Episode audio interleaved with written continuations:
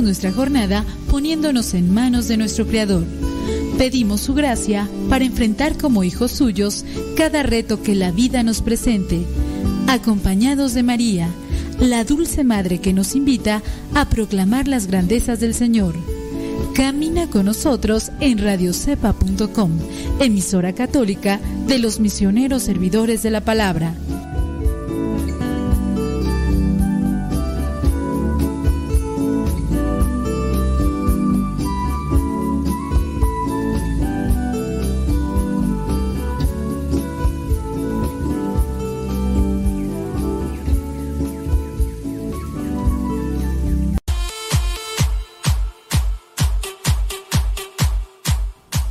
También mándanos tu mensaje en audio al WhatsApp 55 20 19 32 89. Recuerda que es número de México. 55 20 19 32 89. Si vives fuera de México, agrega el signo de más, después 52, apúntalo y mándanos tu mensaje en audio para que también lo puedas escuchar en Radio Cepa. El número 55 20 19 32 89.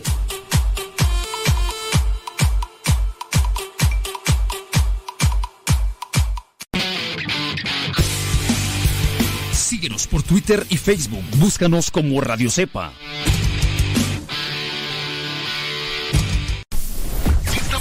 Estamos evangelizando por medio de la radio. Escuchas radiocepa.com. Desde la oscuridad del mar aparece, te tienes que cuidar. Tío Modesto, cuando vengan me cantan la canción de Mamá Tiburón. Ahí viene,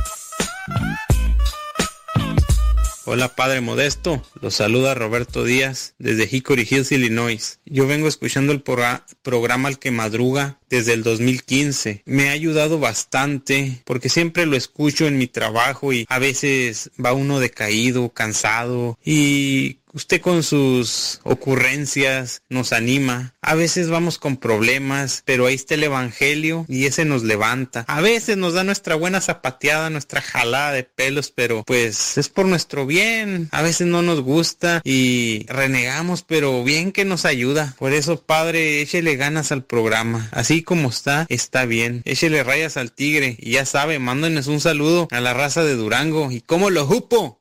Buenos días, Padre Modesto. Es Sahara Casillas de Moreno Valley. Lo escucho siempre mientras hago mis quehaceres y cuido niños. Saludos. Bye.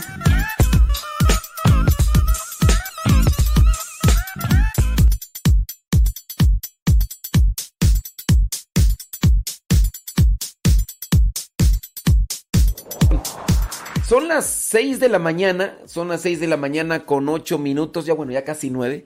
6 de la mañana con 9 minutos, hora de California. Son las 8 de la mañana con 8 minutos, 8 con 9 ya, 8 con 9 minutos, hora del centro de México. Son las 9 de la mañana con 9 minutos, hora de New York. Para las personas que nos escuchan en diferentes países, muchísimas, pero muchísimas gracias. Qué bueno que, que nos den esa oportunidad de llegar hasta ustedes. Mándenos sus mensajitos en audio, si pueden, ¿verdad? Díganos dónde nos escuchan también a los que se conectan a través del Facebook. Si le dan compartir ahí, yo no me enojo, ¿eh? Yo, no, no, yo, ni crean que me enojo.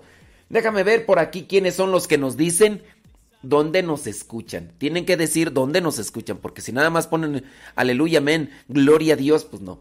Eh, saludos a Yuenen Yuenen Santiago desde Oregon. Saludos. Eh, déjame ver por acá. Dicen que quieren oración.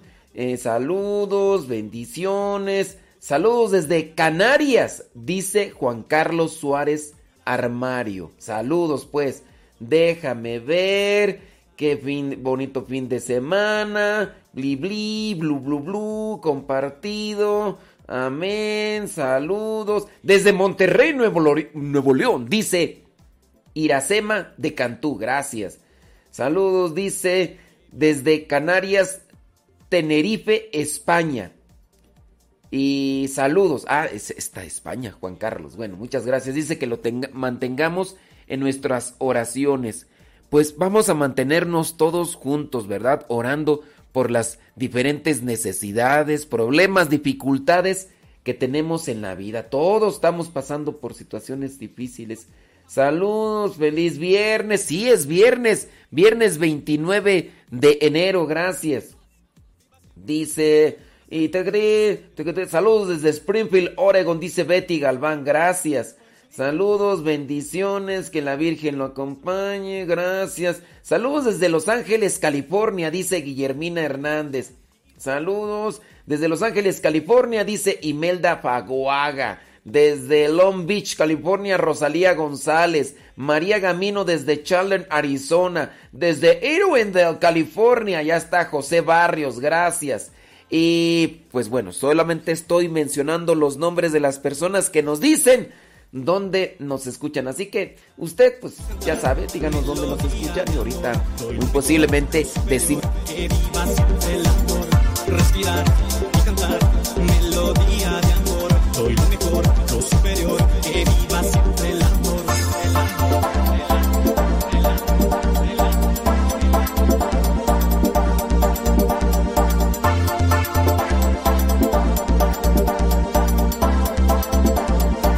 que viva siempre el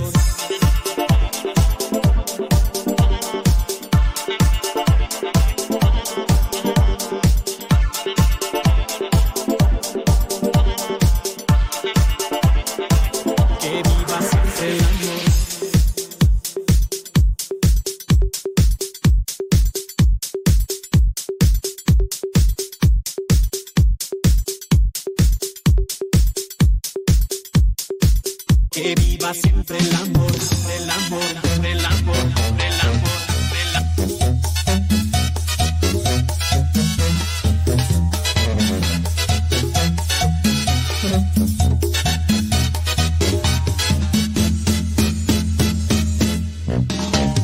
Virgen llena de gracia, una mujer Saludos a los que nos acompañaron el día de ayer en la celebración de la misa No, hombre, ya después me puse a escuchar cómo se oye mi voz cuando estoy cantando. Y no, hombre, yo dije, válgame Dios, qué desfiguros. Qué desfiguros. Yo espero que ustedes hayan participado ahí también. Eh, bien, eh, yo, yo hice el énfasis al inicio de la celebración que aunque fuera misa virtual, se dispusieran a ponerse de rodillas, aunque no fuera el templo. Porque no es ponerse de rodillas enfrente de una persona o de una computadora, no, es mi disposición y mi pensamiento hacia Dios. A los que ya vamos a sentarnos. Es que me ha tocado saber de personas que participan de las misas por internet y que pues así desparramados en el sofá. Incluso deja de eso.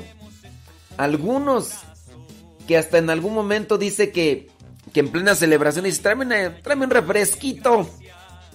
Tráeme un refresquito. O ahí comiendo, oye, pues, ¿qué es eso? Sí ha habido algunos que hasta se han tomado selfies y videos para hacer un cierto tipo de burla o mofa. Dice, mira aquí, en plena misa y... Pero bueno, ustedes si, si buscan llenar su espíritu, pues ahí. Ahí todo bien. Todo, todo bien.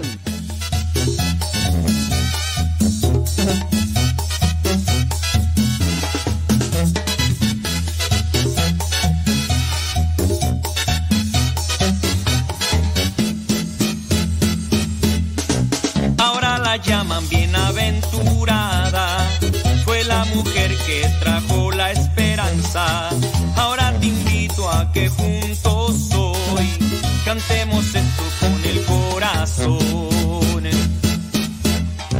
Viva María, la llena de gracia. Viva María, la Madre de Dios. Viva María, la llena de gracia.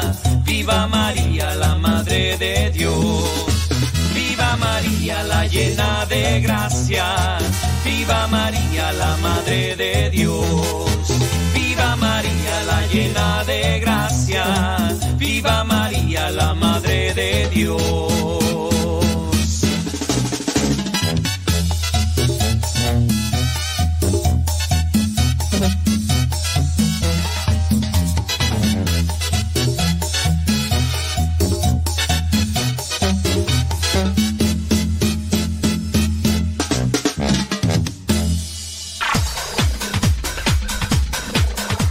No es aquel que nunca ha pecado, sino aquel que se levantó de sus miserias. Vamos a escuchar el segmento El Santoral de hoy y aprendamos de aquellos hombres algunas enseñanzas para poder mantenernos en el camino que nos lleve al encuentro con Cristo, es decir, en el camino de la santidad.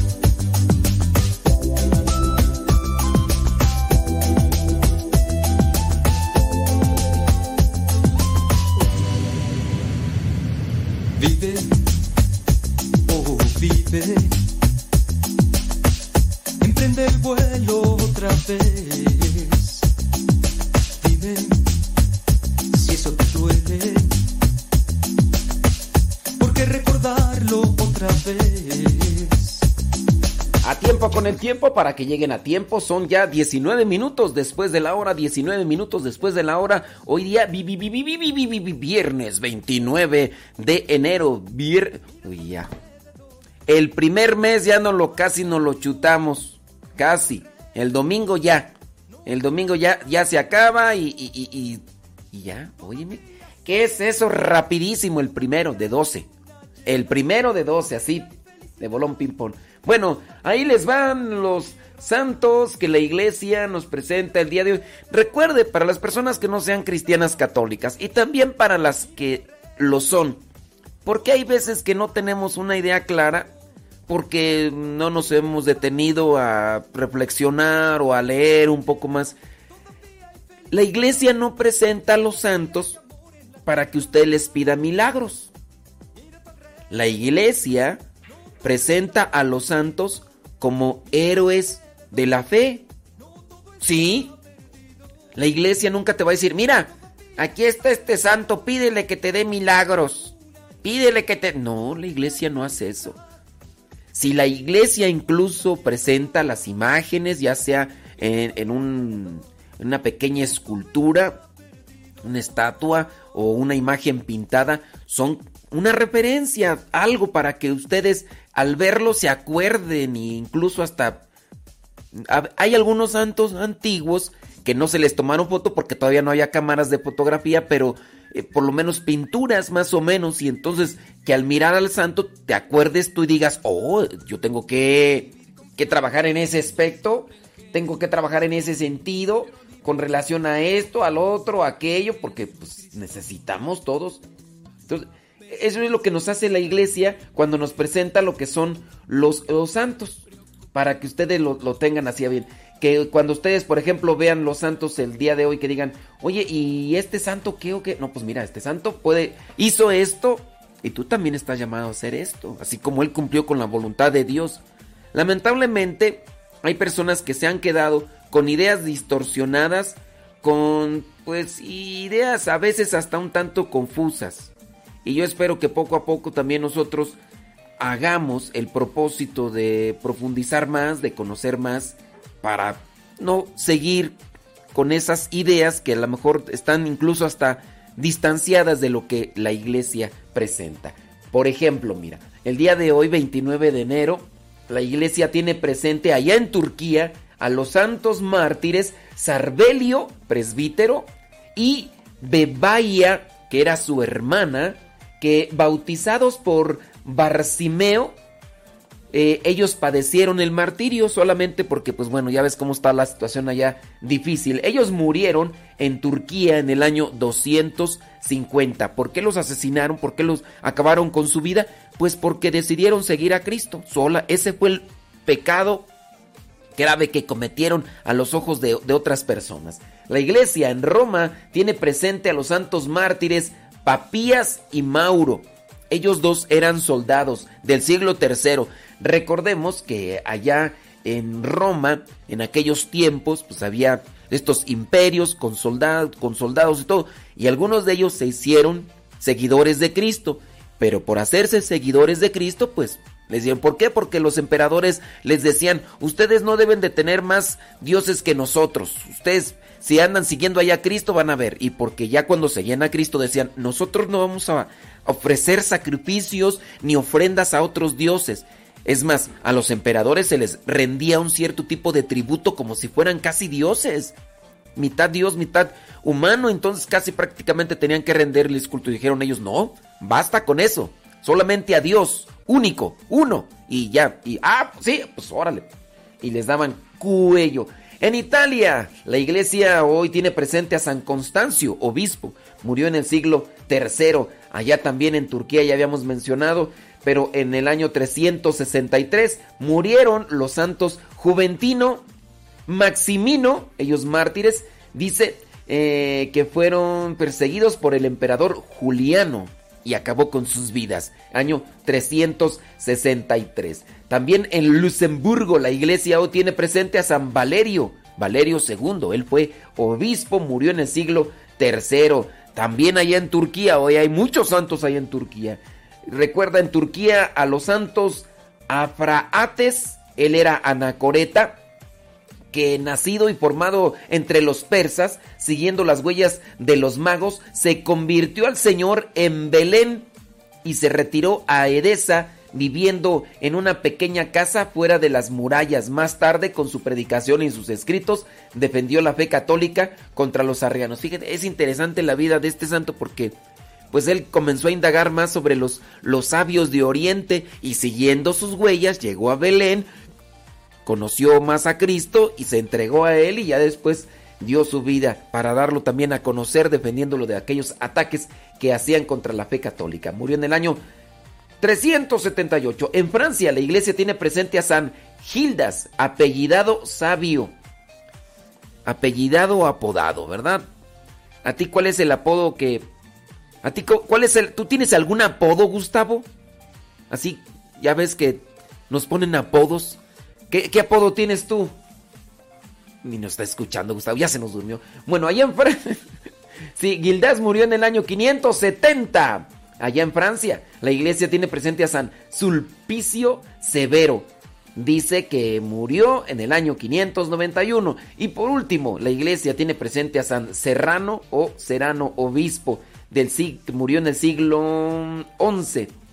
Anle, pues bueno, pues ahí están los santos que la iglesia nos presenta el día de hoy. Por si alguno de ustedes lleva esos nombres, pues que quiere que le diga, pues que Dios le bendiga. Si estás celebrando también su cumpleaños, pues que Dios le conceda muchas bendiciones.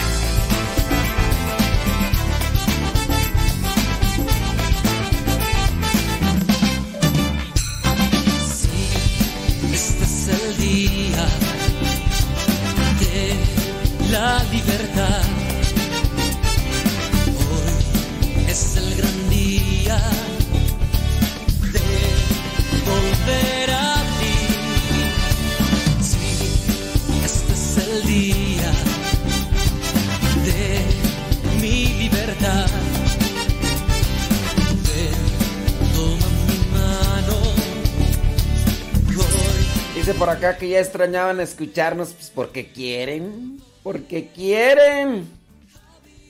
Dice, ah, Dios mío santo. Dice que no nos escuchaba porque perdieron el trabajo.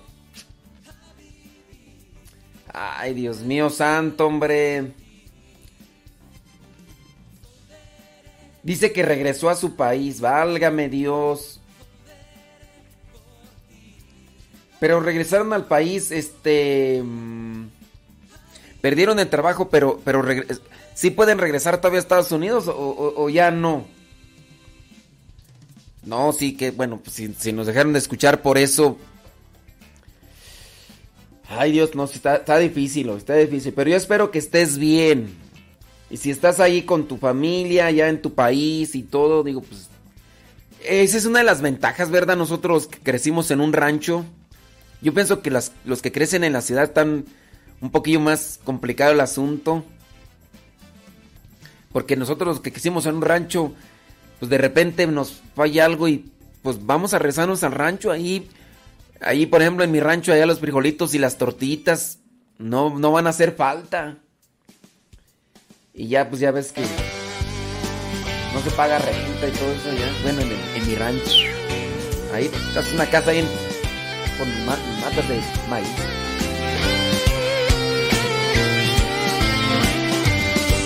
Comenzaron las preguntas, muchos signos de interrogación, dan vueltas y vueltas dentro de tu cabeza. Al parecer todo ha salido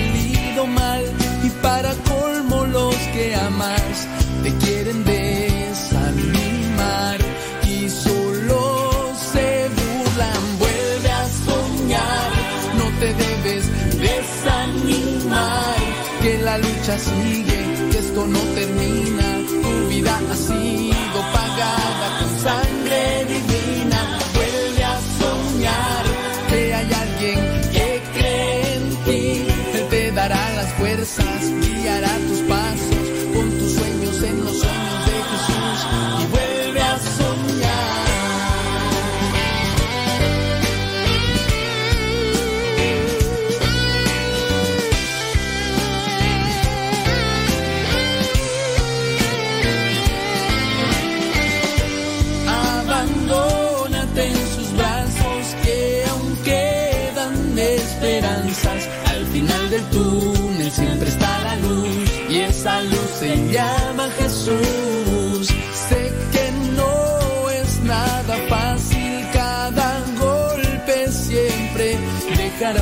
una marca, pero el buen alfarero con sus manos poderosas la restaurará.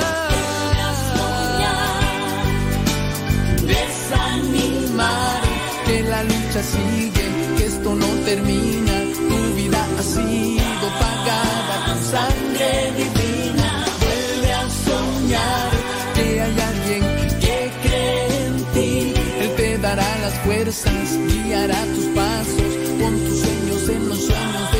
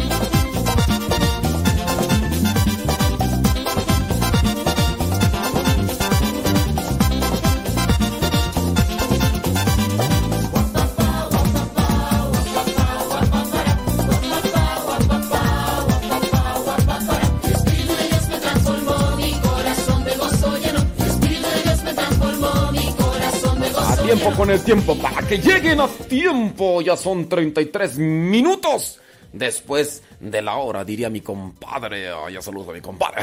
Saludos a los de Honduras. Oye, estaba mirando por ahí un mensaje de... mm, de una persona, pues dice que ya no está escuchando allá en... Sí, pues dice... eh, hacer menos sesiones porque... Ah, ok, muy bien. Sí, mira, Blanquita dice que ya extrañaba escuchar el programa. Dice que ella, pues cuando estaba allá en Los Ángeles, nos escuchaba. Dice que nos escuchaba cuando iba de su casa camino a su trabajo. Dice que lamentablemente perdió su trabajo y pues se regresó a su país. Se regresó ahí a, a Guatemala. Saludos a todos los de Guatemala. Dice, y que ahorita nos está escuchando allá en Guatemala. Ya le pregunté, le dije, oye, Blanquita, y la cuestión acá, o sea, ¿puede regresar allá a Los Ángeles o, qué onda? Déjenme ver el mensaje que me está mandando ahorita. Dice, sí, ahora estoy acá esperando hacerme exámenes porque me detectaron un linfoma. Ay, Dios. No sé qué sea eso, pero se escucha feo. Le detectaron un linfoma. Tiene que ver algo así con lo de alguna posibilidad así de, de, cáncer, ¿verdad? Te detectaron eso.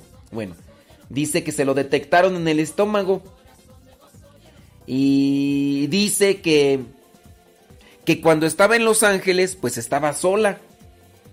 Y que por eso se regresó a, a- pues ahí a, a su tierra, ahí con su familia, pues, pues ahí tiene la familia. Bueno, pues eh, te ponemos ante la presencia de Dios, ¿verdad? Y que esta cosa pues eh, se vaya ahí deshaciendo o diluyendo, no sé cómo decir, ¿verdad? Pero pues sí, que, que Dios te ayude y, gracias por mandarnos el mensaje. Qué bueno, ¿verdad? Porque hay veces que ya en, los lugares así donde, donde crecimos, hay veces que todavía no hay, no hay internet o, o no hay esas cosas. Y ahorita, bendito mi Dios, ya, ya mi mamá ya le pusieron allá internet. Ya hasta nos escucha y luego ya manda mis mensajes eh, ahí cuando de repente nos está escuchando y, y ya me manda mensaje y todo eso. Y bueno, pues bendito mi Dios, ¿verdad? Que, qué bueno que están allá.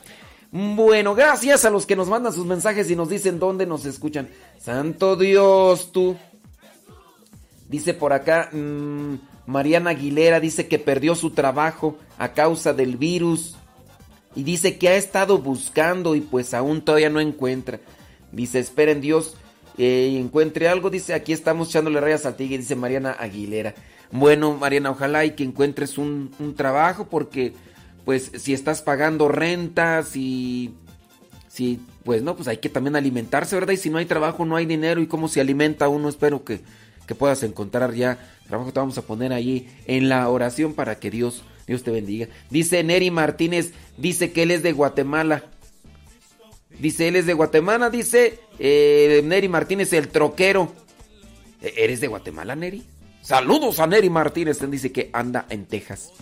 Bueno, es viernes y hay noticias, sí tenemos noticias. Fíjate de esas noticias, así pues una noticia nomás por decirla, yo no sé, pues es una cuestión de reflexión también, ¿verdad? Como lo que lo que somos. Hay veces que no nos gusta como somos en, por lo físico, ¿no? A lo mejor uno quisiera tener otras cosas que otros tienen. Y lo que otros tienen, que uno, tiene, que uno quisiera tener, a lo mejor quisieran tener otra cosa, ¿no? No sé, por ejemplo, yo he visto que, que en algunos tienen el pelo así, el cabello muy chinito, chinito, así, chinito, chinito. Y hay veces que uno ha dicho, ay, cómo quisiera tener yo ese cabello. Y fíjate que platicando con algunos hermanos, pues, eh, principalmente de República Dominicana, que están aquí eh, como misioneros también, ellos dicen, por lo menos estos hermanos, estos hermanos con los que yo he platicado, dicen que a ellos no les gusta ese tipo de cabello, a él, a los hermanos con los que he platicado. Dicen, no me gusta tener, dice, me gustaría tenerlo como ustedes. Le digo, pues, ¿cómo está el asunto, pues, hombre? Bueno, resulta una noticia así como para aceptarse como es uno, ¿no? Pues si ya estamos feos, pues ya, ¿qué le hacemos? Las cirugías y todo lo demás, pues ya por lo menos hay que ser felices o hay que ser alegres, pues imagínate feo y luego todo el tiempo corajudo, no, Dios guarde la hora, no, no, no, no. Por, por lo menos hay que andar sonriendo. Ya la sonrisa ya, pues ya, algo es algo. Bueno, fíjate que encontré una noticia. Dice que un hombre se quitó la nariz, el labio, las orejas. ¿Para qué crees? Para parecerse a un alienígena negro. ¿Quién los ha visto? ¿Quién ha visto esos alienígenas negros? Pues nada más se los imaginan. Dice, pese a su aterradora apariencia, este francés, Anthony Lofredo, asegura que no tiene problemas para atraer a miembros del sexo opuesto. Un hombre francés ha cubierto, se ha cubierto de tatuajes y realizado diferentes eh, modificaciones en su fisonomía y cabeza con la intención de parecerse a un extraterrestre. Pero yo digo, oye, y, si en verdad existen y nos están viendo, y de repente ellos también se ponen así a ver las noticias como yo lo hago, y de repente encuentran a este francés y dicen, ¿quién le dijo que nosotros somos así? Se trata de Anthony de 32 años, quien quiere verse como un alienígena durante una reciente sesión de preguntas y respuestas en su cuenta de Instagram. eh, este hombre dijo que, la, que le cuesta hablar tras haberse extirpado parte del labio superior en una cirugía. No, hombre, Dios mío santo, yo ni lo aguanto ver. Oye, estoy mirando la foto, digo, te cuate. Fíjate, se tatuó toda la cara. Pues ya ves, la tinta china es negra, está todo tatuado. Se hizo deformaciones aquí así en el cerebro. La nariz se le estirpó, se quitó de aquí el labio superior. Es más, eh, eh, los ojos, no sé qué se puso y, se superó y... No, yo me lo encuentro en la calle este cuate y me doy vuelta y me pongo allí de rodillas. Señor, perdóname si me mandaste ya que me lleve el diablo. Perdóname, me arrepiento. Hombre, de veras. En el marco de su proyecto alienígena negro, el sujeto se ha partido la lengua por la mitad, así como las víboras.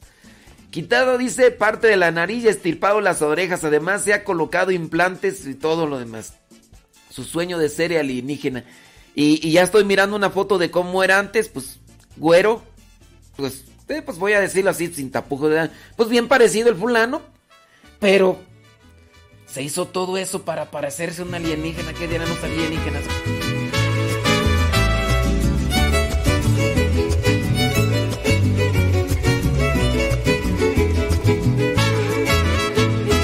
Algo está descendiendo en la asamblea.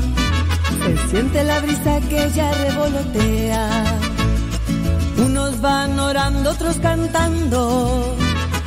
Mientras las bendiciones van bajando, unos ríen, otros lloran, hablan diferente idioma, unos danzan y otros brincan. Por favor, si alguien me explica, el Espíritu de Dios ya llegó, ya llegó, y la unción ya bajó, ya bajó, ya bajó.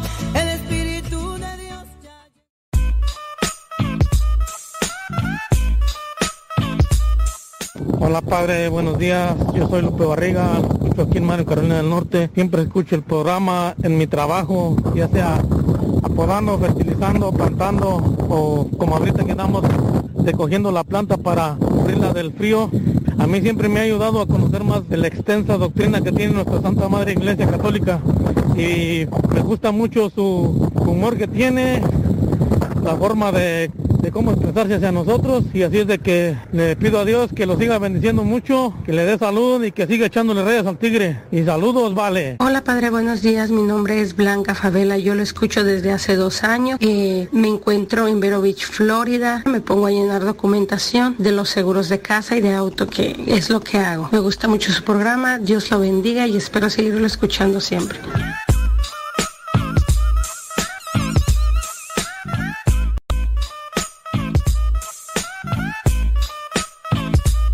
Buenos días, Padre Modesto. Aquí lo escucho desde León, Guanajuato. Empecé a escuchar su programa desde hace dos años por medio del un padre de mi parroquia, porque estoy en el apostolado de liturgia. Este, me ha gustado mucho su programa. Lo escucho aquí en mi trabajo en, en un taller de botas por si gusta alguna bota, este, y me gusta mucho y me ha ayudado mucho por, por este, a conocer mi fe, y soy Guadalupe Espinosa. Échale muchas rayas al tigre, padre. Saludos. Hola padre, buenos días. Mi nombre es Araceli y yo lo empecé a escuchar hace dos años. Eh, mi hermana me dio su, pues me dijo pues que, que escuchara al padre y Modesto Lule y me gusta mucho su programa y cómo pues nos hace reír, nos alegra el día a través de... Y también mi esposo lo escucha también, él manejando, él es trailero, mándele un saludo, se llama Javier y muchas gracias por su programa.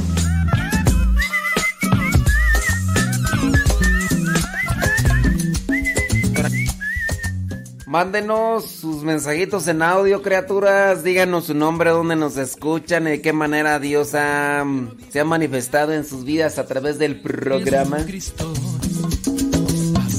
Aves del cielo están felices, nunca se preocupan por alpiste, entregan su vida a nuestro creador. Así yo quiero vivir. Toma mi vida, Señor. Quiero vivir confiado, confiando siempre en Jesucristo.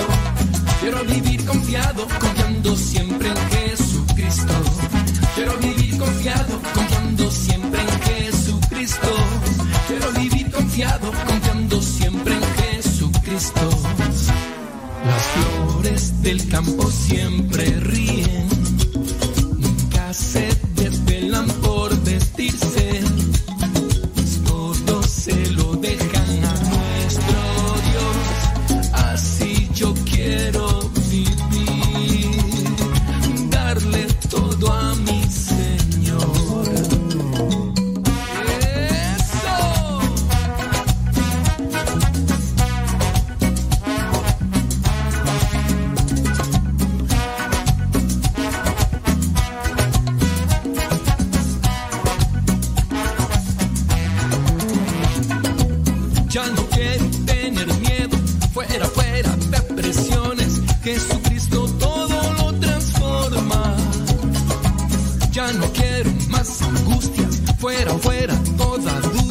Jesucristo todo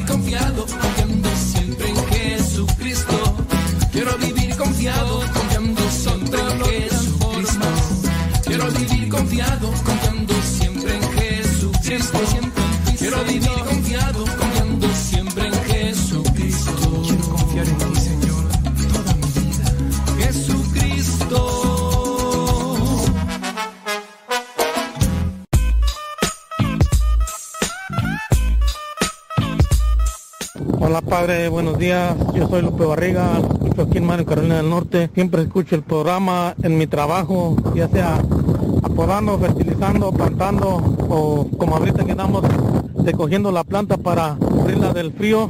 A mí siempre me ha ayudado a conocer más de la extensa doctrina que tiene nuestra Santa Madre Iglesia Católica y me gusta mucho su humor que tiene, la forma de, de cómo expresarse hacia nosotros y así es de que le pido a Dios que lo siga bendiciendo mucho, que le dé salud y que siga echándole reyes al tigre. Y saludos, vale. Hola padre, buenos días. Mi nombre es Blanca Favela. Yo lo escucho desde hace dos años. Eh, me encuentro en Vero Beach, Florida. Me pongo a llenar documentación de los seguros de casa y de auto, que es lo que hago. Me gusta mucho su programa. Dios lo bendiga y espero seguirlo escuchando siempre.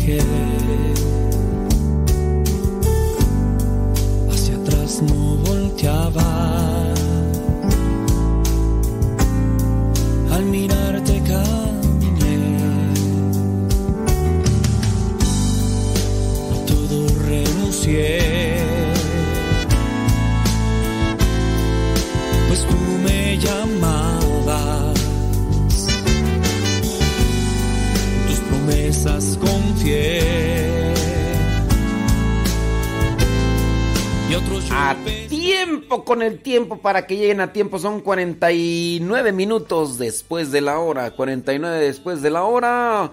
6 de la mañana con 49 minutos hora de California. 8 de la mañana con 49 minutos hora del centro de México. 9 de la mañana con 49 minutos hora de New York. Spreading the news. I'm living today. Ese rato estábamos mencionando la noticia de este fulano, pues que dice que se quiere parecer a un alienígena negro. Pues que hay, hay que aceptarnos como somos, ¿no? Ahora, ¿quién le ha dicho que los alienígenas son así? sí, yo sé que han aparecido videos y que dicen que son y todo, pero pues hasta que no... Hasta que no pasen esas cosas. Ay, Dios mío santo. Bueno, vámonos con noticias. La ONU critica a Honduras, el país de Honduras, por su postura contra el aborto y el matrimonio entre personas del mismo sexo. A la ONU no le ha gustado nada que en el país de Honduras se haya reforzado la protección constitucional de la vida de los no nacidos, así como la negativa a legalizar el matrimonio entre personas del mismo sexo, y ha publicado un comunicado, en mal español por cierto, pareciera ser que no tienen gente que hable... Ay, Dios mío. Y dice, oye, ¿quién hizo esto? Los de la ONU. Oye, parece que escriben con sus patas, parece que no tienen dinero para pagar a un buen traductor. Díganme si no tienen dinero, infelices. Ay, o sea, imagínate. El Congreso Nacional de Honduras aprobó el pasado jueves una reforma de la Constitución que blinda la prohibición absoluta del aborto que ya existe en el país, para que en, el, en un futuro se pueda legalizar dicho crimen. Hará falta que las tres puertas, no, que las tres cuartas partes de dicho Congreso lo aprueben, algo virtualmente imposible. También ha quedado reforzada la institución familiar con la prohibición constitucional del matrimonio civil entre personas del mismo sexo. La delegación de la ONU en el país centroamericano ha reaccionado pretendiendo que tales acciones son contrarias a los derechos humanos. A ver, son contrarias a los derechos humanos. Es contrario a los derechos humanos que se prohíba matar a niños en el vientre. O sea, yo, yo estoy tarugo, yo estoy suato, estoy medio menso, yo no fui a la escuela, yo aprendí de grande, las letras no entran cuando se tiene hambre, decía Gerardo Reyes. Yo nada más fui a la escuela primaria, no fui a la secundaria. La secundaria la estudié en tres días. Un día fui, un día lunes, y me pusieron un, un montón de hojas y tenía una pregunta y, cuatro respuestas y yo nomás decía, Ave María, dame puntería. Y, así presenté mis exámenes. que aprendí? Nada. Eh, la preparatoria también casi igual. Que, que soy muy inteligente, pues yo creo que no. Pero este... Yo sí entiendo que si están buscando los derechos humanos, pero están buscando que se mate gente dentro del vientre, yo digo que, que se contrapone. ¿O será que yo ya mis neuronas, o, o que soy todo bien tarugo, yo tú o qué? ¿Cómo, ¿Cómo, es eso? Que, que, buscan los derechos humanos ahí en la ONU, pero que se están eh, ahí en, enojando que porque allá en Honduras no permiten que se maten niños en, el vientre. ¿Cómo es eso? A ver, o yo soy el tarugo, o allá están tarugos. ¿Cómo, está el asunto? Pues no, no, no, no entiendo. Y luego en un español mal redactado. Ay, Dios mío santo. Pero estos no se cansan, ¿eh? Estos hijos de Dios santísimo. Mira, en contraparte, allá en, Honduras, allá están defendiendo la vida. Y abortistas piden quitar anuncio pro vida de un autobús eh, por considerarlo ofensivo. Esto en Canadá. Un anuncio pro vida en un bus. Es que a los autobuses allá en Estados Unidos por ahí le dicen bus. Bus. En un autobús de Canadá ha provocado quejas entre los promotores del aborto por considerarlo ofensivo y avergonzar a las mujeres que decidieron acabar con la vida de sus bebés. La publicidad que pertenece al grupo Provida Subdury Right to Life eh, y muestra la frase toma mi mano, no mi vida, es lo único que dice. No dice, viejas hijas de su reverenda van a irse al infierno por andar matando. No dice eso. No dice eso las frases, el anuncio no dice, viejas puercas infelices se van a morir. No dice eso. No, no, no está ofendiendo. No está diciendo esas cosas, nada más dice, toma mi mano, no mi vida. Eso es lo único que dice. ¿Por qué se ofenden? No, no dice nada. Además está una imagen de un bebé, así. Está la, miren, estoy mirando la fotografía. Está un niño acostado, así, con, está cubierto así eh, de la cintura hacia abajo, trae ahí como una toallita, pañal y no sé qué. Y el niño está así acostado. Y con las manitas así, pi, pi, pi. y dice solamente, eh, talk my... Es que está en, eh, francés, hombre. pues Ah, no, es en inglés. Take my hand, not my life. Eso. Toma mi mano, no mi vida. Y entonces dicen estos que andan ahí, promotores del aborto, dicen que eso es ofensivo. Ni aguantan nada. ¿Cuál ofensivo? ¿Cu- ¿Cuándo está diciendo, a ver, hijos de su tiznada, ustedes que andan matando gente, sepan que está un infierno ahí esperándolos con un montón de demonios por andar acabando con la vida de...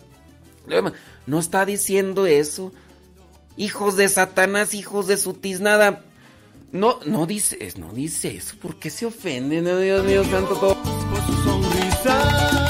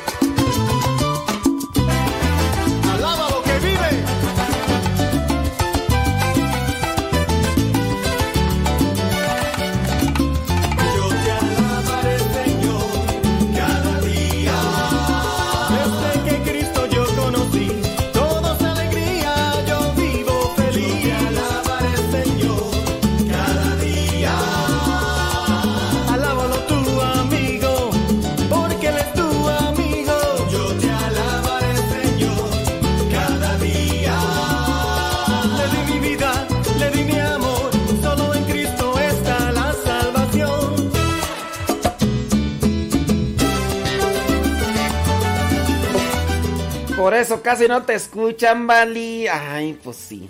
Es verdad. Es verdad. Déjame ver si. en, el otro Facebook son más sentiditos. Eh, déjame ver si no me pusieron nada malo. Dice por acá, saludos. Y Déjame ver. Ándale pues, bla, bli, blu, bla, bla. Paca, taca, tam, pam.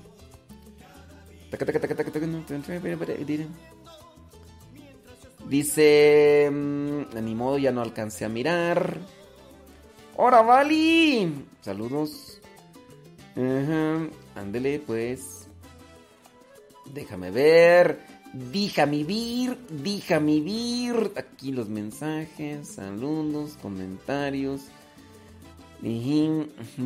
Sí, es que la verdad sí soy yo muy irreverente.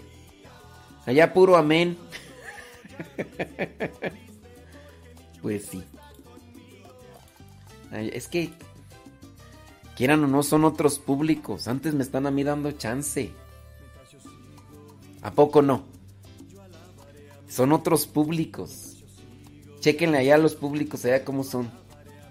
Es que allá, por ejemplo, los padrecitos, cómo se comportan allá. Bueno, y en casi todos lados, ¿verdad? casi en todas partes. ¿Cómo son los padrecitos? Sí, en propios, sí. Y así como que...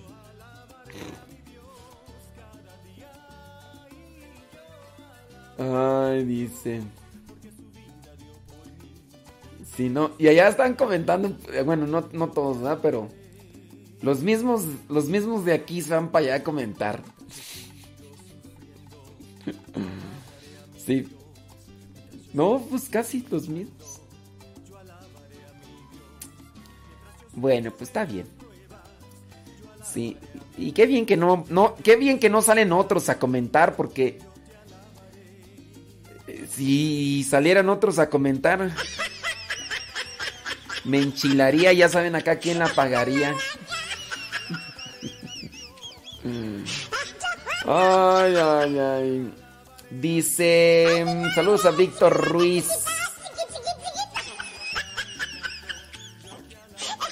Dice, taca, taca, taca, taca, taca, saludos Víctor Ruiz. Dice, saludos. La señora Conchita Aguilera, saludos.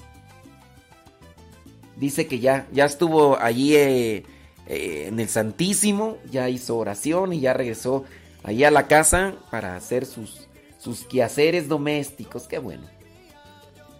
Dice, saludos desde Seattle, Washington. Ahora pues, hombre. A ver. Doña Carmen. Saludos, doña Carmen.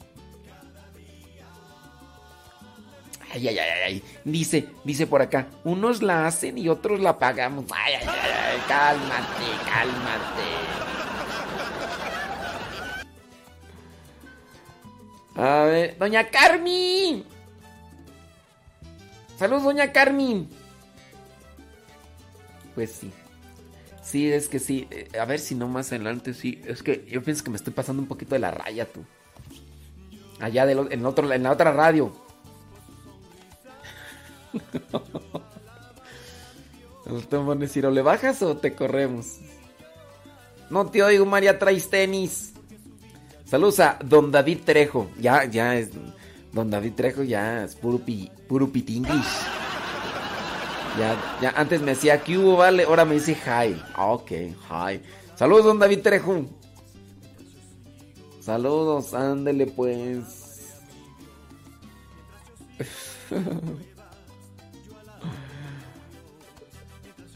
Dice por acá, dice, ojalá mi señor cura escuchar el programa. No, no me escucha, ¿no? Y si me escuchan me han de tupir duro. Duro y, duro y tupido, no crean. Ey.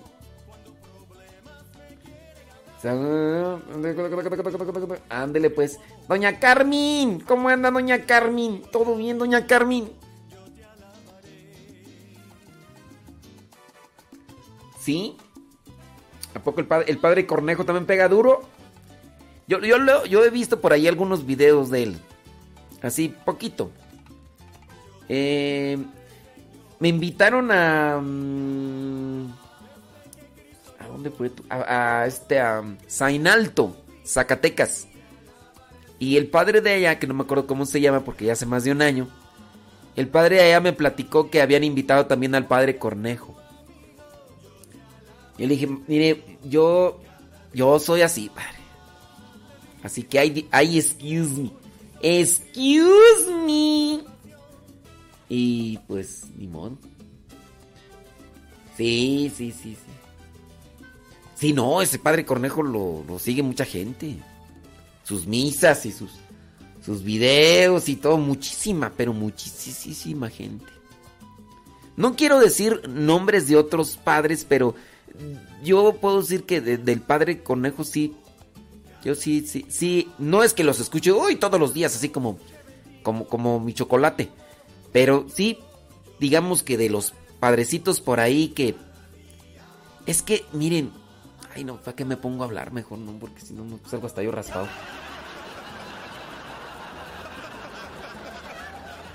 Eh, lo que pasa es que yo he visto pues que otros sacerdotes... Es que van a decir, ay, eres tú envidioso.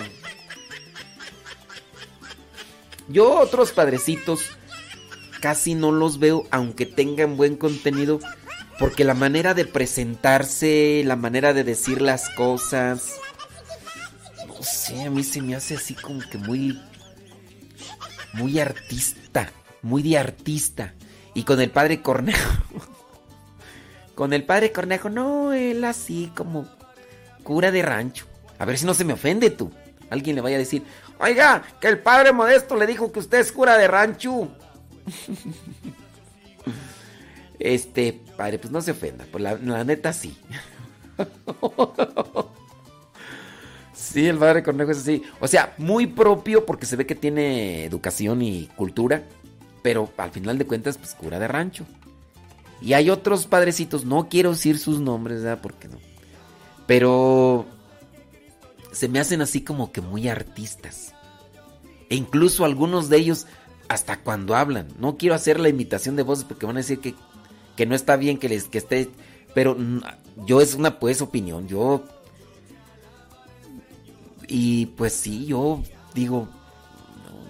Algunos de estos padrecitos artistas ahorita no están al aire. Quién sabe qué pasó, ¿verdad? Ya tiene ratito que ya. Como que salieron de.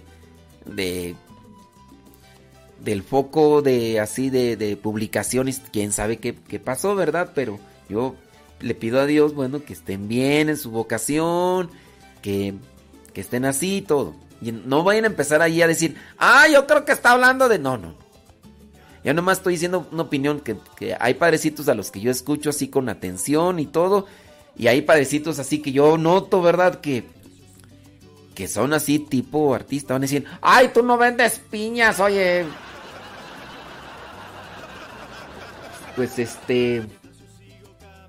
Sí, sí, sí, sí. Este... Pero sí, yo, esa es mi perspectiva. Yo pues trato de, no, de no caer en eso así de, de, de... Porque a lo mejor igual se, hasta, se hace hasta inconscientemente.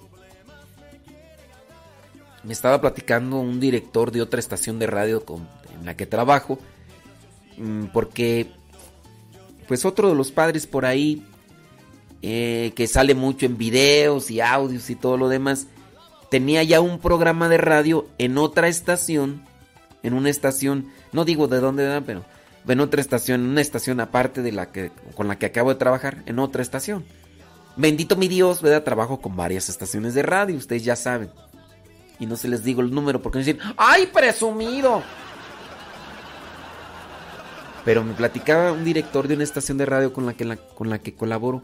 Dice, no hombre, dice estos padrecitos fulano y sutano y mangano. Y son de los que a mí no... O sea, dicen buen contenido, pero a mí no me late pues cómo es su presentación. Y les digo, ¿qué? Dice, no, hubieras visto.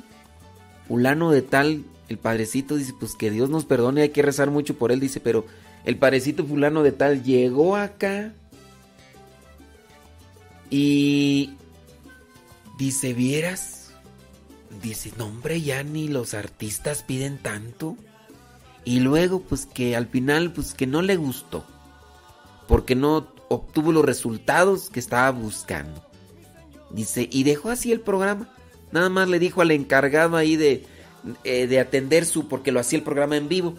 Dice, nomás le dijo allá al, al que estaba atendiendo, ¿sabes qué? Ya mañana no voy a estar al aire para que le digas allá tus encargados. Dice, ni siquiera habló con el director. Decirle, oye, pues muchas gracias por los, la semana, los dos semanas, tres, ¿sabe cuántas semanas estuvo? Y que pues no. Y como las estaciones de radio, pues la mayoría se sostienen por los radiotones, aquí no hemos hecho, ¿verdad? Pero sí nos han ayudado ustedes, bendito sea Dios. Entonces llegó el momento en el que empezó con el radiotón en aquella estación de radio donde tenían este padrecito y dijo, no, esto no me gusta a mí. Y, y ya, dejó. Pero sí. Son, son cosas que pasan. Yo sí he visto pues algunos padrecitos que, que rayan mucho en, en la... En lo, en, en lo artístico. En lo artístico. Y, y... Todo eso. Y pues sí. Pero sí, yo puedo decir de los padrecitos, así como que me laten. Eh, eh, Fray Nelson Medina es así. Es serio, pero así. Eh, eh, sabe mucho no es presuntuoso. No es faramayero, no nada. Él, y dentro de los colombianos, eh, acepto dentro de lo que es su- sus prédicas y las escucho. Este, porque su no, no, no, no, enfatiza tanto en un acento. Y eso, pues bueno, hace que también los mexicanos, por ejemplo, como, como que hagamos sintonía, ¿no? Ya ven, hay muchos sacerdotes colombianos conocidos, pero hacen mucho énfasis en su acento. Y una persona allá de Colombia me está haciendo programas de radio y me los mandaba para, para que los compartiera aquí en Radio Cepa. Le digo, sí está bueno el contenido, pero en ocasiones hacen tanto énfasis en su acento que no se le entiende algunas palabras. Los de allá lo han de entender bien y clarito, pero el énfasis tanto en el acento colombiano, por lo menos así con este conductor, yo había palabras que no le entendía. Dije, es que si no le entiendo, yo también acá en México no le vamos a entender. Y yo le dije, pues discúlpame, le digo, tu contenido está bueno, pero es que tu, tu manera de expresarte tiene mucho énfasis en el acento. Y ya ven, también en México hay lugares donde de repente se habla con mucho acento y no se entienden. A ver, pues, ¿qué quiere que te diga? Allá los, los de Tabasco. Saludos a los Tabasco. Eh, ¿Cómo llama? Eh, eh. Los de Veracruz también, si le hace mucho, no van a entender. Y hay estados de la República Mexicana que tienen un acento y cortan palabras y todo. Y yo trato de ser así claro, aunque hable ranchero, pero creo que soy claro cuando expreso las palabras. Aunque utilizo expresiones que a lo mejor no se entienden, porque no las conocen en, los lugares donde ustedes son, pero pero sí, la cuestión es. Bueno, estábamos solamente, porque ah, nos hablaron del padre Cornejo y, ya. Este. En esa cuestión. Pero sí, yo sí he escuchado por ahí algunos audios y. He, he escuchado audios. Así ver videos así como tal, no tanto porque como estoy acá editando, entonces me pongo a escucharlo mientras estoy editando y todo lo demás y. Y ya, la- y así. También eh, este padre, el que nosotros compartimos aquí con ustedes, este padre español, padre eh, José Juan, es español, pero no hace, no arrastra tanto lo que vendría a ser su acento de español. Porque hay unos padrecitos también españoles que, ah, como le arrastran el acento. Él no tanto. Él no tanto. ¿Quién es el otro padre de los que escucho? Bueno, el, el padre Ricardo también. Nada más que a veces no pongo sus audios cuando estoy transmitiendo en Facebook, porque como le ponen música con derechos, pues apenas lo pongo y luego, luego me llega la restricción de Facebook. Por eso no pongo sus audios cuando transmito en Facebook, pero... Y luego hay días que no pongo, que no pongo sus homilías porque no hace. No hace. Y, y bueno. Eh, el otro padre que escucho a veces es el padre Cipol, Cipolis. Este padre de... Pues está de misión ahí en Venezuela, ¿no? Un padre gordito. Sí, él me empezó a seguir hace mucho tiempo en, en, en Twitter. No sé si es él así directamente o su comunidad, pero cuando, cuando yo antes escribía mucho, porque antes escribía por lo menos dos, tres artículos por semana, los programas de radio no me saturaban tanto, no me hacían tanta presión, pero antes yo escribía mucho. Entonces, muchos sacerdotes me comenzaron a seguir por los escritos. Y el padre Cipol, sin darme cuenta, me estaba siguiendo. Y ya después me metí, ¿no? Pues me di cuenta que él en internet, pues arrasa, arrasa. Y, y sí, también me gustan así sus, sus homilías y todo lo demás. Bueno, pues ya, eso es ya. Viene el padre José Juan de España y, y aquí andamos nosotros. Así que dele compartir ahí a la transmisión del Facebook y también dele like.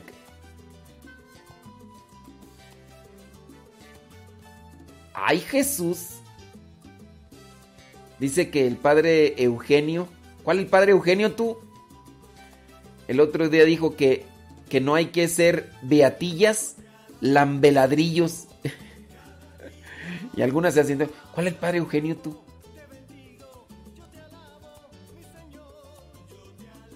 Sí, sí, sí, sí. Ah, dice que es de España, pero vive en Colombia. Ah, ya. Sale, vale. Ándele pues, hombre. Sí, pirili, piripiri. Ándeles pues, bueno. Sale, vale. Vámonos con la reflexión del Evangelio del día de hoy del Padre Juan José de España. Polines. Polines.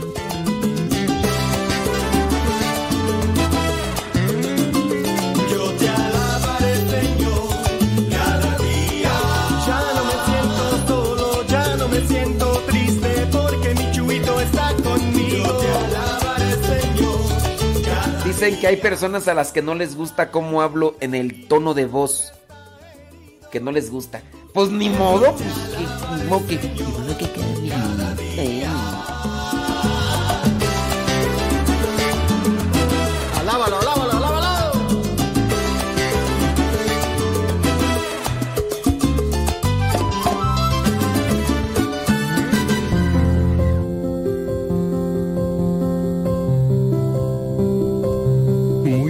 días a todos.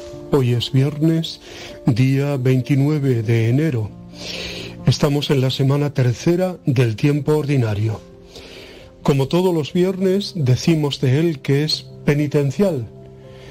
Y eso significa que especialmente somos invitados en el día de viernes a hacer revisión de nuestra vida, a un verdadero examen de conciencia, para acercarnos al sacramento de la confesión, para pedir perdón, para regalar el perdón y la reconciliación mutuamente, para hacer las paces, ¿eh?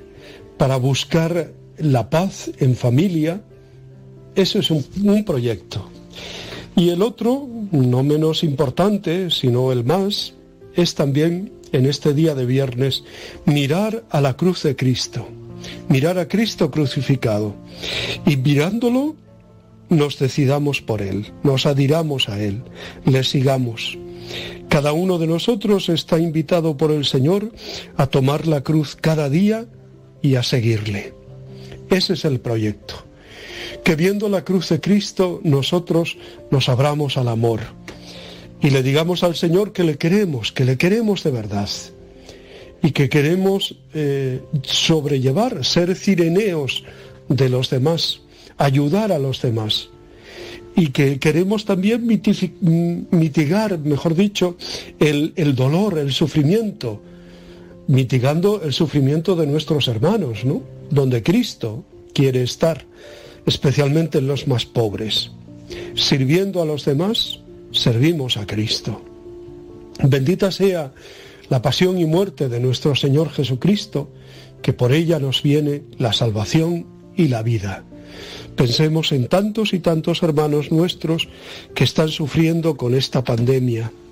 Angustias, enfermedad, dolor, sufrimiento, ausencias, muertes. Pidamos por todos ellos.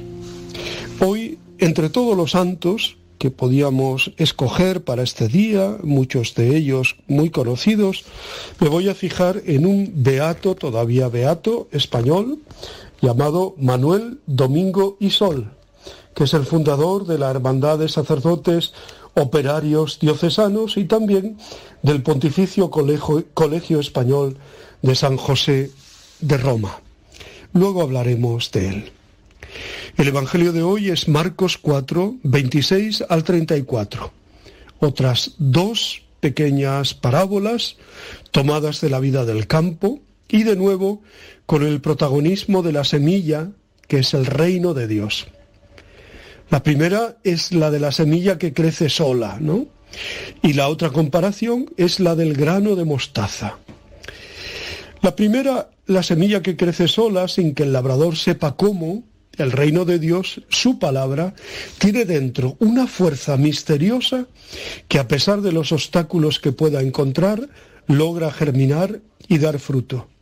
Se supone que el campesino realiza todos los trabajos que se esperan de él, arando, limpiando, regando, abonando. Pero aquí Jesús quiere subrayar sobre todo la fuerza, el dinamismo, la fuerza intrínseca de la gracia y de la intervención de Dios, la fuerza del Espíritu Santo. El protagonista de la parábola no es el labrador, ni el terreno bueno o malo, sino la semilla, la semilla de Dios, la gracia de Dios. La otra comparación es la de el grano de mostaza, la más pequeña de las simientes, pero que llega a ser un arbusto notable. De nuevo la desproporción entre los medios humanos y la fuerza de Dios. El mundo de las parábolas nos enseña a ser contemplativos, al estilo de Jesús. Contemplativos en primer lugar de la naturaleza, esta bella y hermosa naturaleza. Contemplar cómo germina y crece la semilla, y lo mismo el grano de mostaza. Pero también ser contemplativos de la historia personal, la del hijo pródigo o perdido que retorna a casa, la de la mujer que busca afanosa la dragma perdida, o la del sabio negociante que lo vende todo para obtener su tesoro escondido. Porque Jesús, detrás de todas estas realidades e historias, podemos ver el actuar de Dios y acogerlo y ser nosotros también personas acogedoras, como el grano de mostaza que acaba acogiendo a todos los pájaros que anidan en su arbusto, en el arbusto del grano de mostaza, ¿no? Por tanto, el Evangelio de hoy nos ayuda a entender cómo conduce Dios nuestra historia. Si olvidamos su protagonismo y la fuerza intrínseca que tiene su Evangelio, sus sacramentos y su gracia, nos pueden pasar dos cosas. Si nos va bien, pensamos que es mérito nuestro. Y si nos va mal, pues nos hundimos en la miseria. En la tristeza, en el desánimo. No tendríamos que enorgullecernos nunca, como si el mundo se salvara por nuestras técnicas y esfuerzos. San Pablo dijo que él sembraba, que Apolo regaba, pero que era Dios el que hacía crecer. Dios a veces se dedica a darnos la lección de que los medios más pequeños producen frutos inesperados, no proporcionados ni a nuestra organización, ni a nuestros métodos e instrumentos. La semilla no germina porque lo digan los sabios botánicos, ni la primavera espera a que los calendarios señalen su inicio. Así, la fuerza de la palabra de Dios viene del mismo Dios, no de nuestras técnicas. Por otra parte, tampoco tendríamos que desanimarnos cuando no conseguimos a corto plazo los efectos que deseábamos. El protagonismo lo tiene Dios. Por malas que nos parezcan las circunstancias de la vida, de la iglesia o de la sociedad o de una comunidad, la semilla, la semilla de Dios, se abrirá paso y producirá su fruto, aunque no sepamos cómo ni cuándo. La semilla tiene su ritmo. Hay que tener paciencia, como la tiene el labrador. Cuando en nuestra vida hay una fuerza interior, el amor, la ilusión, la esperanza, el interés, la eficacia del trabajo, crece notablemente. Pero cuando esa fuerza interior es el amor que Dios nos tiene, o su espíritu, o la gracia salvadora de Cristo resucitado, entonces el reino germina y crece poderosamente. Nosotros lo que debemos hacer es colaborar con nuestra libertad, pero el protagonista es Dios. El reino crece desde dentro, por la energía, del Espíritu. No es que seamos invitados a no, hacer, a no hacer nada, a cruzarnos de brazos, pero sí a trabajar con la mirada puesta en Dios sin impaciencia, sin exigir frutos a corto plazo, sin absolutizar nuestros méritos y sin demasiado miedo al fracaso. Cristo nos dijo, sin mí no podéis hacer nada. Sí, tenemos que trabajar, ¿eh? Pero nuestro trabajo no es el principal. El principal es el trabajo de Dios. Y bendito sea Dios que es así. Decía hace un momento que hoy vamos a celebrar la memoria de el beato Manuel Domingo y Sol, nacido en Tortosa y en Tarragona el 1 de abril de 1836 y fallecido el 25 de enero de 1909 también conocido como Mosén Sol. Fue un sacerdote español, fundador, como hemos dicho, de los operarios diocesanos y del Pontificio Colegio Español San José de Roma. Fue beatificado por el Papa Juan Pablo II el 29 de marzo de 1987. Así que nació en Tortosa, Luego, a la edad de 15 años, ingresó en el seminario diocesano de, su ciudad. Fue ordenado sacerdote el 2 de junio de 1860, a la edad de 24 años. Celebró su primera misa en la iglesia de San Blas el 9 de junio de 1860. Su primer destino fue a la aldea, en Tortosa. El 7 de marzo de 1862 y un año más tarde se hace cargo de la parroquia de Santiago de Tortosa. Durante los primeros 13 años de sacerdocio fue misionero diocesano, párroco, confesor de religiosas, profesor del Instituto de Tortosa, se dedicó sobre todo al apostolado de la juventud. Construyó de nueva planta un centro para jóvenes, fundó la primera revista juvenil católica de España, el congregante, pero nada de esto colmaba sus aspiraciones.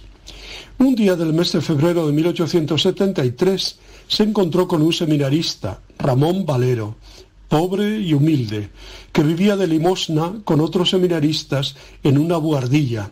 El seminario de Tortosa había sido destrozado por la revolución del año 1868 los pocos seminaristas que aún quedaban vivían diseminados por la ciudad, con hambre y sin formación. Ramón Valero contó a Manuel las estrecheces en que vivía, sin pan, sin luz para estudiar, sin orientación. Esta experiencia significó para Manuel la clave de sus anhelos, dar pan y cariño, ilusión sacerdotal y formación adecuada a los futuros sacerdotes. Él mismo lo identificaba como la perla preciosa de la parábola. Desde entonces vivió convencido de que la formación del clero es lo que podríamos decir la llave de la cosecha en todos los campos de la gloria de Dios. Nosotros más que apóstoles parciales hemos de ser moldeadores y formadores de apóstoles, decía a sus operarios. En el mes de septiembre de 1873 comenzó la tarea ingente de su vida con la Casa de San José, donde reunió a 24 seminaristas pobres. Muy pronto hubo de adquirir una casa más amplia, para 98 alumnos que tenía el año 1876. El 11 de abril del 78 puso la primera piedra del Colegio San José para vocaciones eclesiásticas. Dicho colegio fue inaugurado el 11 de abril de 1879 con 300 seminaristas.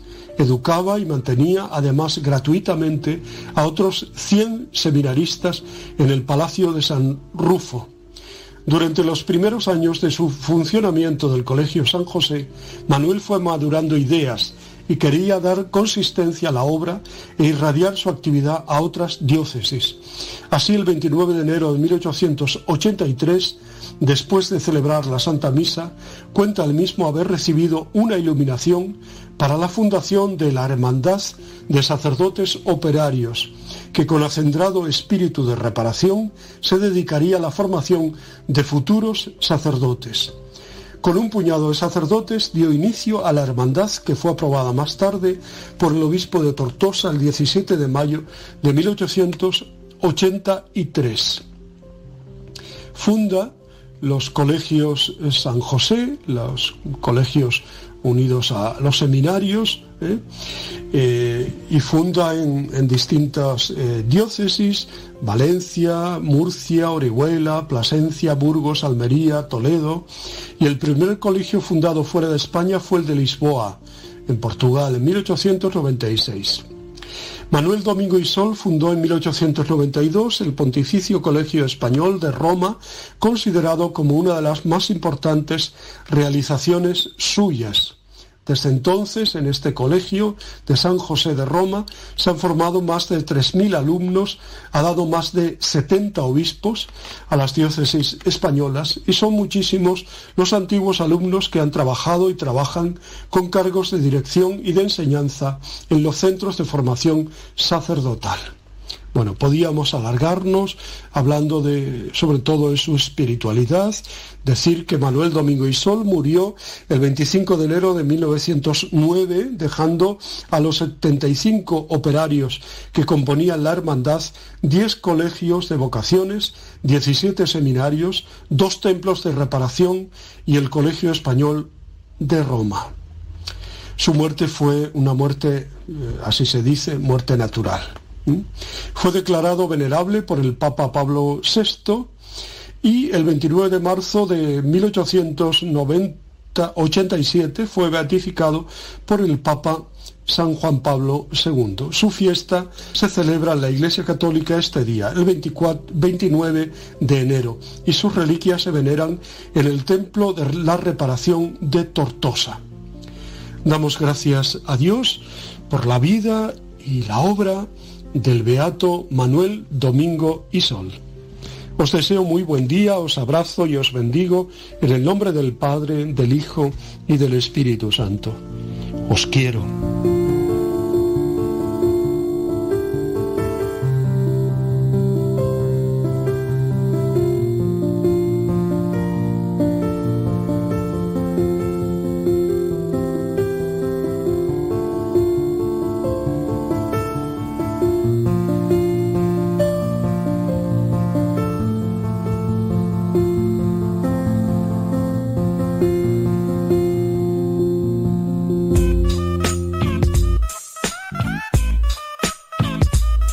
Buenos días, Padre Modesta. Mi nombre es Magdalena Q y lo escuchamos acá en Tecantó, Yucatán, con mis, con mis hijos y nos encanta mucho el programa, es muy divertido y sí, la verdad nos ayuda mucho las- los mensajes que usted manda, los, los comentarios que usted hace sobre todas las enseñanzas que da de la iglesia. La verdad, mi hijo, el más grande de 14 años, eh, ha comprendido muchas cosas y se da cuenta de, de- la religión que, que profesamos, que debemos de, de estar más preparados. Y con los mensajes que usted nos, nos, nos da día a día, la verdad nos ha ayudado muchísimo. Y las músicas que pone igual nos encanta. Todos nos, desde que amanezca, todos mis hijos ponen eh, la radio, ponen Bluetooth, todo volumen. Y le escuchamos con mucho gusto, padre. Saludos. Buen día. Padre, padre, yo soy Maru Lono, soy Maru Lono y estoy aquí en San Diego. Eh, hola, Bali, bye.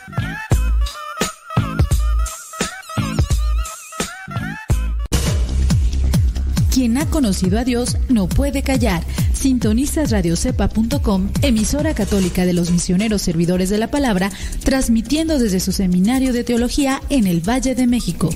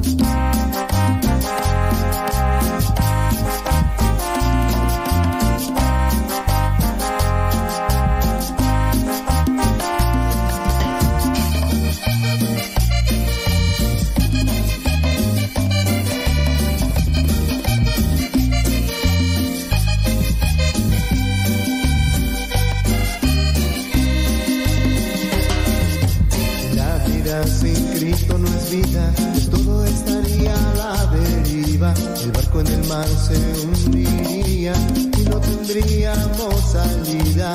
Pero qué bueno que tengo a un amigo y él siempre está conmigo. Él me ayuda a vencer lo que me puede hacer caer.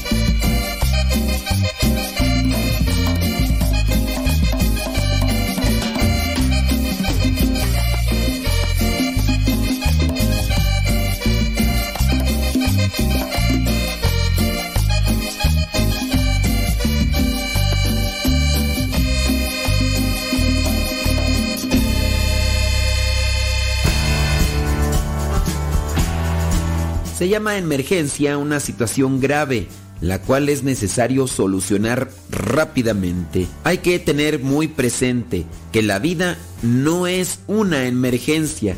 Es importante recordar esto, pues aún sin darse cuenta, la mayor parte de las personas que se angustian y se afanan deben sus preocupaciones a que consideran la vida diaria como una emergencia, como algo muy grave que es necesario solucionar rápidamente. Y en realidad no es así. Muchas personas han descuidado el cariño que les deben demostrar a sus familiares y han descuidado la alegría de vivir en paz, el vivir cada día, debido a la propensión que tienen de creer que la vida es una emergencia. Justifican siempre su comportamiento, incluso podría decir neurótico, mediante la creencia de que si no trabajan 80 horas por semana, no logran acabar de hacer todo lo que deben de realizar. Hay que tener presente que cuando nos toque partir de este mundo, en realidad no vamos a terminar de solucionar todas las que nos quedan pendientes. Una señora en una ocasión decía, es que no logro tener la casa perfectamente limpia y arreglada. Cuando los hijos se van al colegio y cuando el marido llega por la tarde. Esta señora estaba tan alterada por su deseo de ser perfecta que tuvieron que recetarle un remedio para los nervios. La señora siempre andaba toda nerviosa, neurótica. Había convertido la vida diaria en una emergencia. Ciertamente hay que cumplir con todo lo que nos comprometemos, pero no hay que olvidar que también en la vida se tiene uno que divertir, tiene uno derecho a gozar, obviamente sana y tranquilamente, sin convertir en esclavitud lo que nos hemos propuesto, lo que hemos soñado, lo que nos hemos fijado en la vida. Muchas veces nos disgustamos seriamente si no podemos cumplir con los planes que nosotros mismos nos hemos propuesto. A esto se le llama precipitación y es un defecto. Lo primero que tenemos que reconocer es que en la mayoría de los casos somos nosotros mismos los que hacemos que las cosas se vuelvan un problema sin que ellas en realidad lo sean. Las convertimos en trágicas emergencias. Por eso estaría bien repetirnos una y otra vez el día de hoy, sobre todo cuando tengamos tendencia a afanarnos o a disgustarnos. La vida no es una emergencia.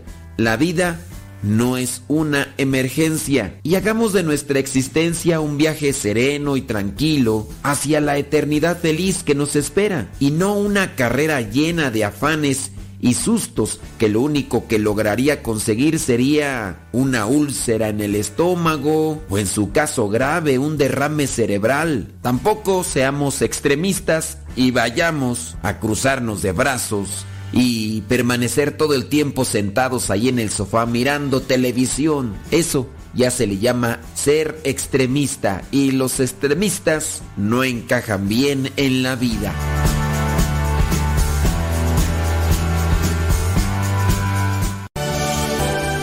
Sintonizas radiocepa.com.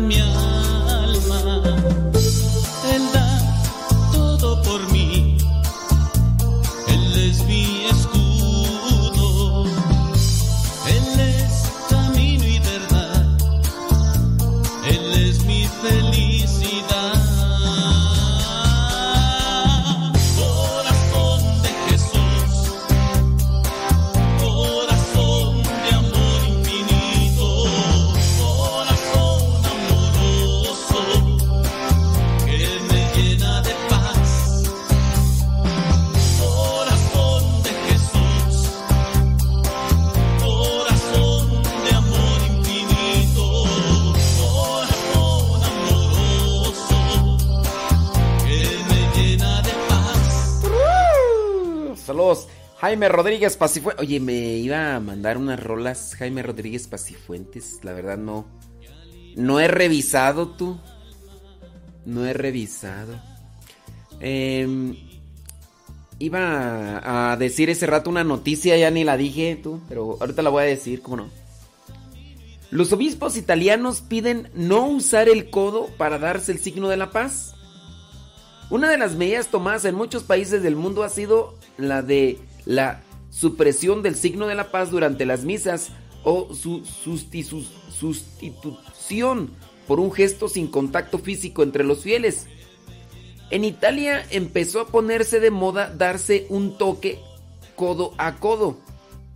Los obispos han prohibido semejante práctica. Yo antes también la hacía del codo, pero este me dijeron que eso hace que, que la persona se acerque y entonces puede saltar un bicho. Entonces, por eso dicen que eso de darse el codo no es muy bueno porque te acerca. Si, si la persona está infectada, el riesgo es mayor. Dicen que es mejor el puño así de lejos para mantener todavía una distancia más grande.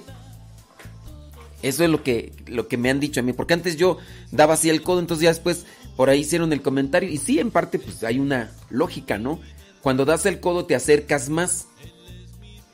En un comunicado de la Conferencia Episcopal, Co- Episcopal Italiana ha señalado que sin un cronograma claro a la vista de cuando la misa podrá volver a la normalidad, se está restaurando el signo de la paz, pero insistió en que no se permite nada físico, incluido un golpe en el codo. Sí, yo soy más de esa idea. El saludo ese japonés o chino, no sé, como al así de inclinación, así nada más de... No sé si en un futuro esto de la pandemia vaya a terminar, digo, porque uno ve o uno... Pero yo sí quisiera hasta que se quedara ese signo de la paz. Así. Aunque ya no hubiera pandemia y virus y lo que sea, que siempre nomás así. Es más, yo hasta como que vería oportuno que la persona, por ejemplo, mm, ponga sus manos juntas como un signo de oración y la haga así, así como que la paz, la paz, ¿no? Pienso yo, pienso yo. Sí, porque así de, de codos no. Dice, como no aparece apropiado en el contexto litúrgico sustituir el apretón de manos o el brazo con un toque de codo en este tiempo puede ser suficiente y más significativo mirarse a los ojos y desear el don de la paz acompañado con una simple inclinación de la cabeza, dijeron los obispos. Sí, así mejor, ya. Que, es más que así se quede. Cuando el sacerdote les dice a los fieles que intercambien el don de la paz durante la misa, volviendo los ojos para interceptar al prójimo y haciendo una reverencia, puede expresar con elocuencia, seguridad y sensibilidad la búsqueda del rostro del otro. Mejor así. Yo aquí a la gente cuando les digo que me pueden darse la paz, les digo desde el corazón, dense la paz.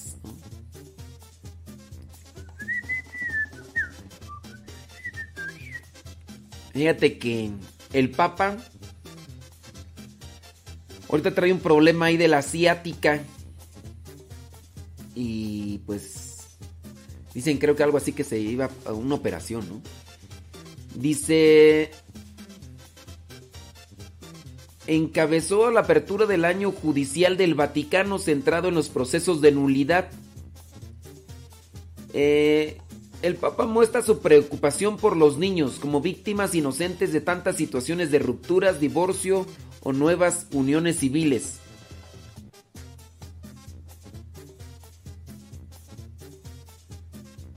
Dice, mm, tras la segunda ciática debería... Efectos desastrosos pueden acarrear una decisión de... A ver, déjame ver un tal la noticia, porque acá está hablando más de la asiática. Suspender tres actividades. El Papa eh, apareció, reapareció hoy en el Vaticano con un discurso en el que pidió a la rota romana, le pidió a la rota romana que haga más ágiles los procesos de nulidad matrimonial.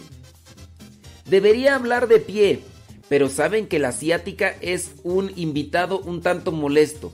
Pido disculpas y les hablaré sentado, sostuvo el Papa al abrir el discurso al tribunal en el que lamentó los efectos desastrosos que puede acarrear una decisión de nulidad matrimonial. Además pidió a los jueces que tengan en cuenta el bien integral de las personas al dictar sentencias, especialmente de los hijos involucrados. Así que les dijo que aceleren los procesos. A vuestra corte, dijo el Papa, así como a los demás tribunales de la Iglesia, se pide que se hagan más accesibles y ágiles, posiblemente, posiblemente completamente gratuitos, los procedimientos de reconocimiento de casos de nulidad, reafirmó el pontífice Dice, por la plata baila en mono. Al criticar a quienes se oponen a la gratuidad por perder clientes. Entonces les dice, ya, tienen que ser más accesibles, tienen que ser más ágiles y si se puede, gratis.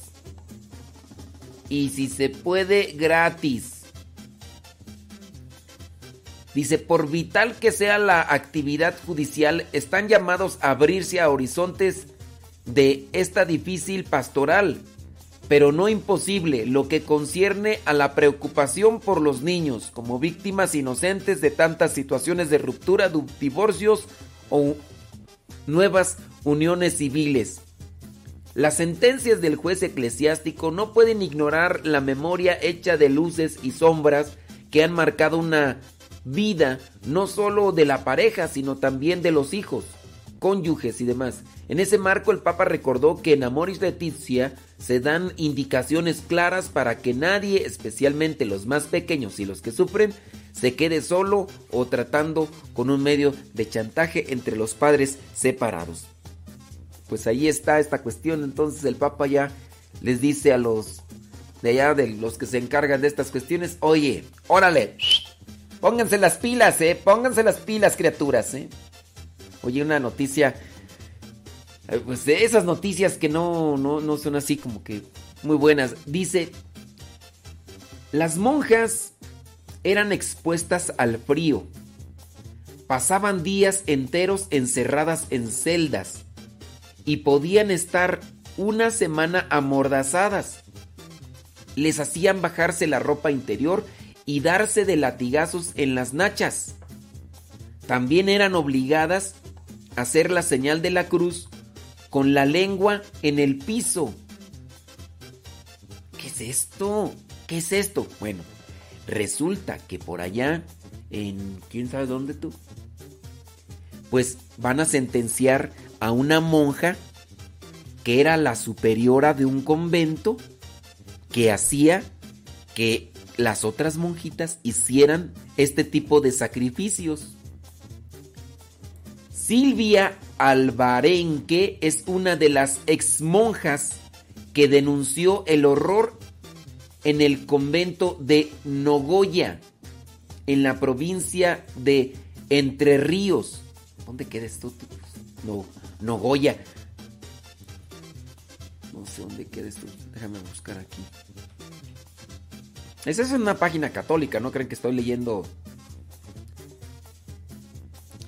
Nogoya, inicialmente conocida como Nuestra Señora del Carmen, es una localidad de distritos de Montoya y Algarrobitos en el departamento de Nogoya. Ay, pues me quedo igual. ¿Dónde es esto?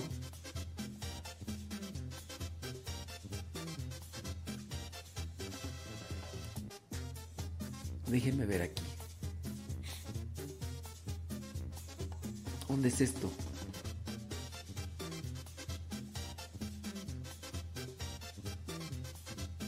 Nogoya. ¿Dónde es esto tú?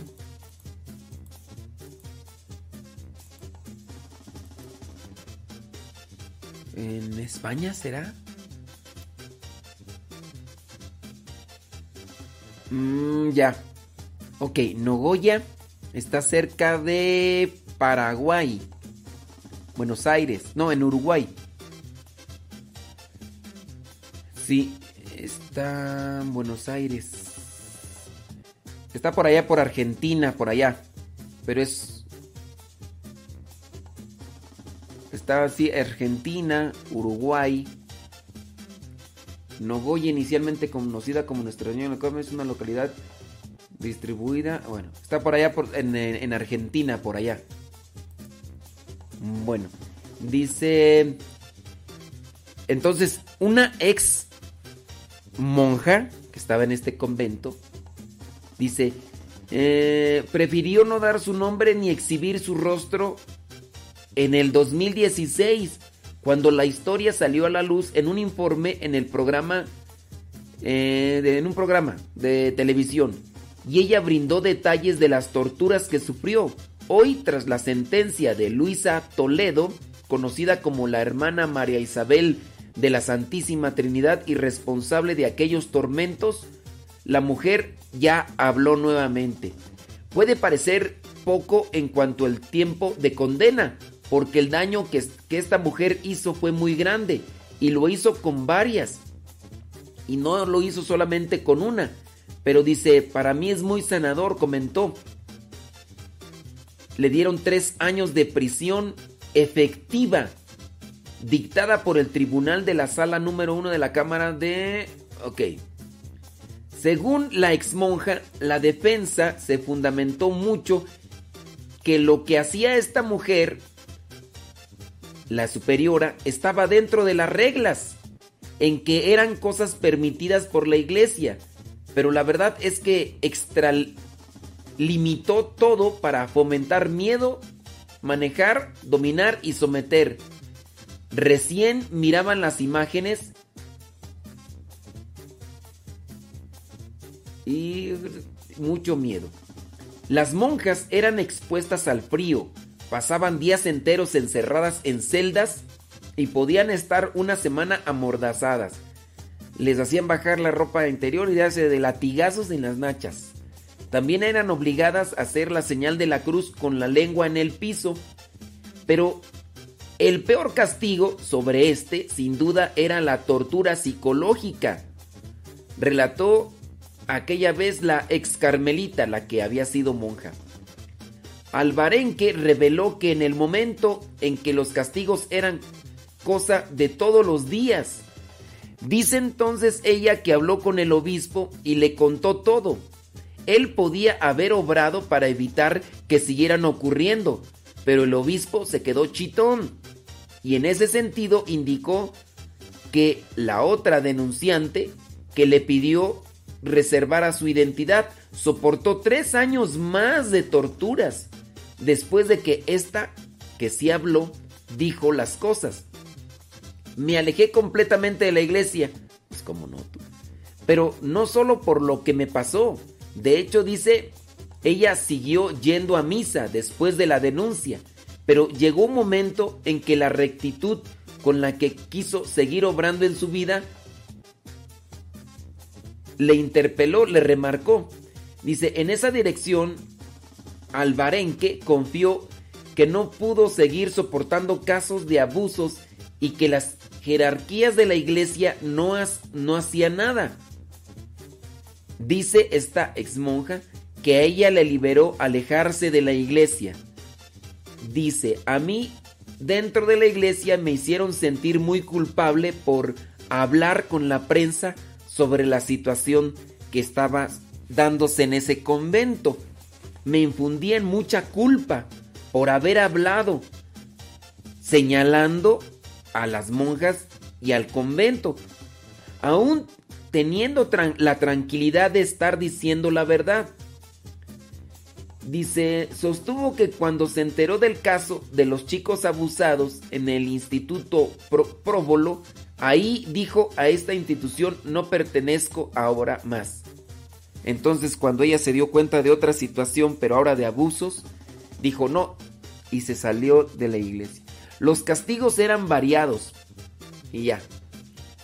Mm, mucho tiempo de denuncia dice, Albarén que tenía 34 años había ingresado al monasterio cuando ya tenía 18 y llevaba 10 soportando el martirio ideado por la Madre Superiora que en la actualidad tiene 67 años y deberá cumplir la condena en la unidad penal de Paraná. ¿Dónde es Paraná? Debe estar por allá en Argentina, ¿no? Déjame ver.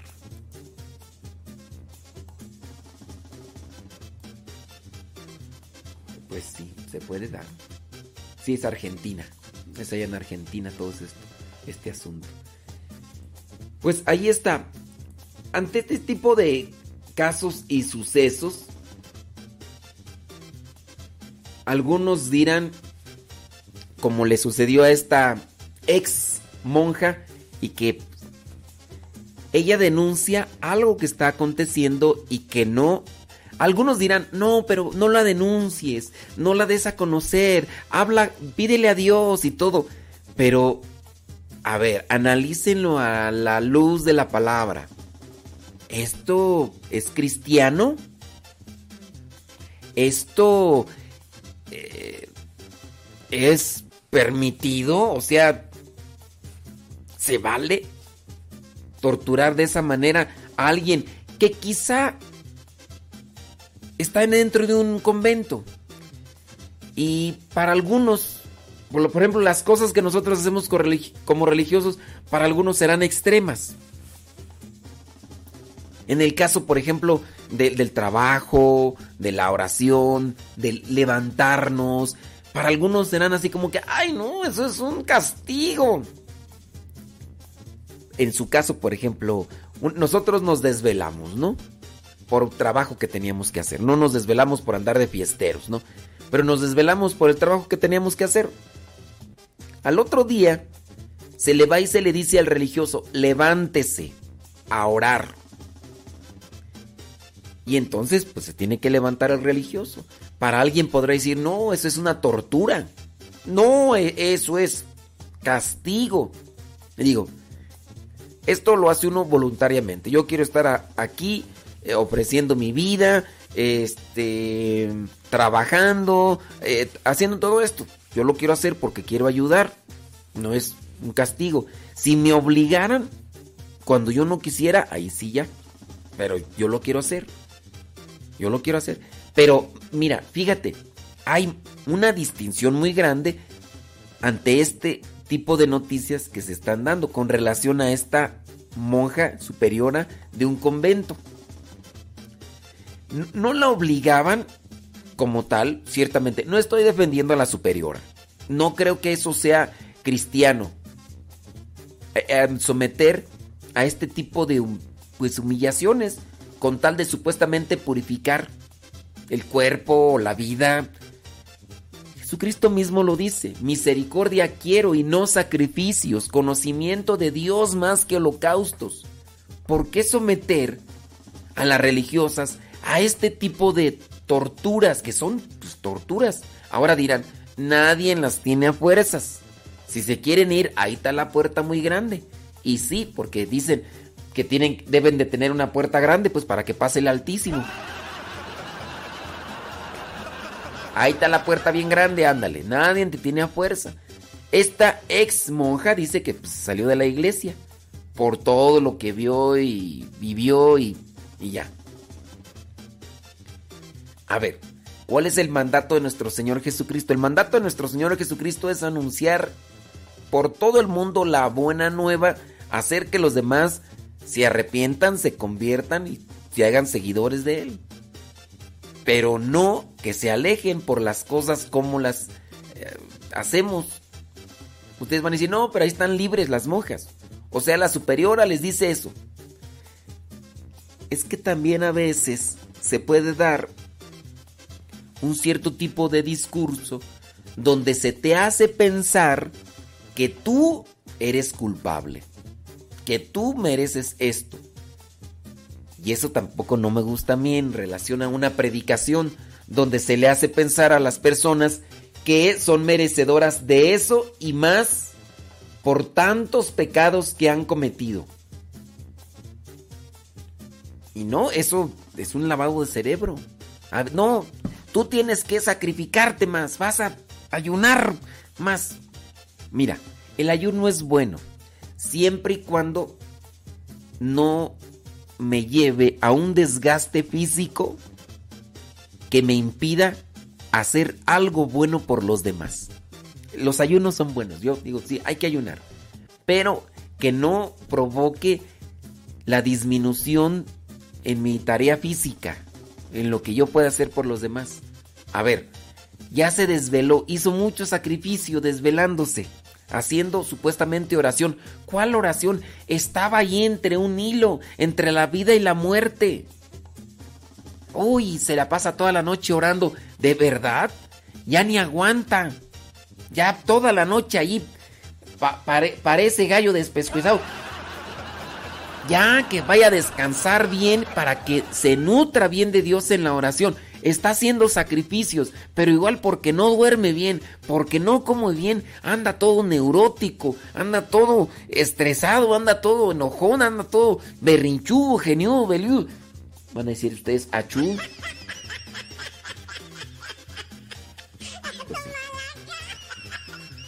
Pero yo sí digo pues que por ese lado, pues uno tiene que cuidar esos aspectos, ¿no? Sí, pues, mucho de oración y todo, y sacrificios y todo, pero eh, pues nomás cómo maltratamos a los demás. Y es lo que pienso. También en el caso del trabajo. Sí, podríamos decir, este religioso, esta religiosa o este consagrado es bien trabajador, no descansa nada. Yo digo, sí, hay que ser trabajadores, pero el cuerpo tiene un límite. Y la otra, hace mucho trabajo, pero por lo cansado de su organismo, cuando le toca hacer oración, no soporta hacer oración porque el cuerpo dice, estoy al límite de lo cansancio. Y está ahí en la oración y está así, parece el canelo. Parece el canelo así.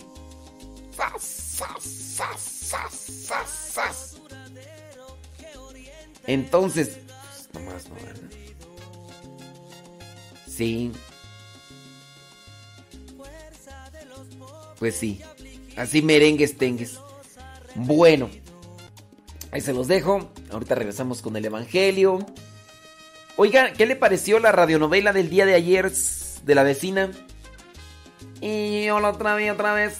¿En dónde? Paradita en la esquina. Ah. Dios que me ilumina el camino y me ayuda a seguir. Sol que hasta en la noche brilla fuerte y me hace sonreír. Fuente de amor y claridad es su mirada de luz. Esa luz solo puede ser Jesús.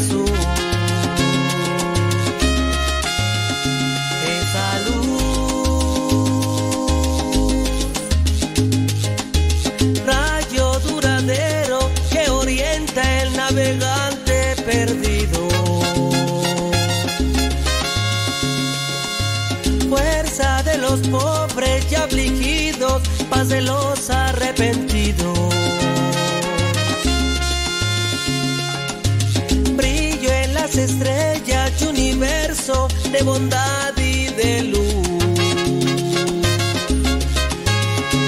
Esa luz es claro que es Jesús. Esa luz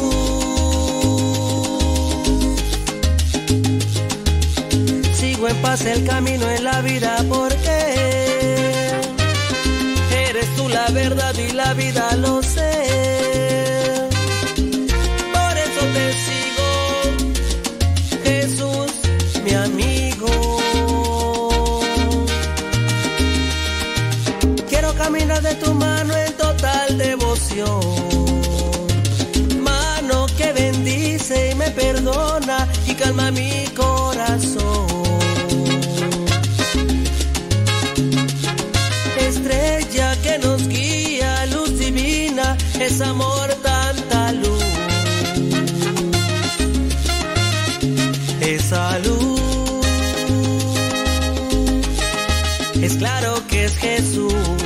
Acá de don David Trejo pregunta que si la superiora también haría esos sacrificios. Independientemente, don David Trejo, no creo que quede justificada la acción, aun cuando ella también los hiciera. Si ella los hacía ah, en su persona y sometía a los demás a que los hicieran, digo, eso realmente no creo que tenga un, un provecho espiritual. Yo no creo. Ahora, eh, psicológicamente, lo que vendría a ser este cuadro de comportamiento refiere a que una mayoría que somete a los demás a este tipo de acciones o abusos se comporta como un verdugo. En su caso, no se somete la persona a las mismas situaciones. Esos son lo que presentan regularmente los cuadros en psicología. No, no es una no es un comportamiento regular, sino irregular, es decir, se comporta como verdugo, se hace hace somete a alguien como víctima. Y a veces se dan esos círculos viciosos. En el futuro, cuando a esta monja si es que por elección le llegan a colocar como superiora, repite el cuadro de abuso a la que fue a lo que fue so- sometida. Entonces, ahora la víctima pasa a ser verdugo, son círculos viciosos que se que se dan tanto en, en estos cuadros. No solamente estoy hablando de una cuestión de, de religión, estoy hablando incluso un cuadro eh, general, o más bien un, un esquema general, en una familia, en un trabajo. Cuando uno no logra salir de este tipo de situaciones, uno es potencialmente eh, futuro también acosador o o cómo le dice dije yo que era capataz. O un, futuro prospecto a ser el nuevo capataz con otras personas o con en su caso las mismas que le sometieron. Eso es verdad en psicología. Te habló el psicólogo Moyesto Moyesto Tenesto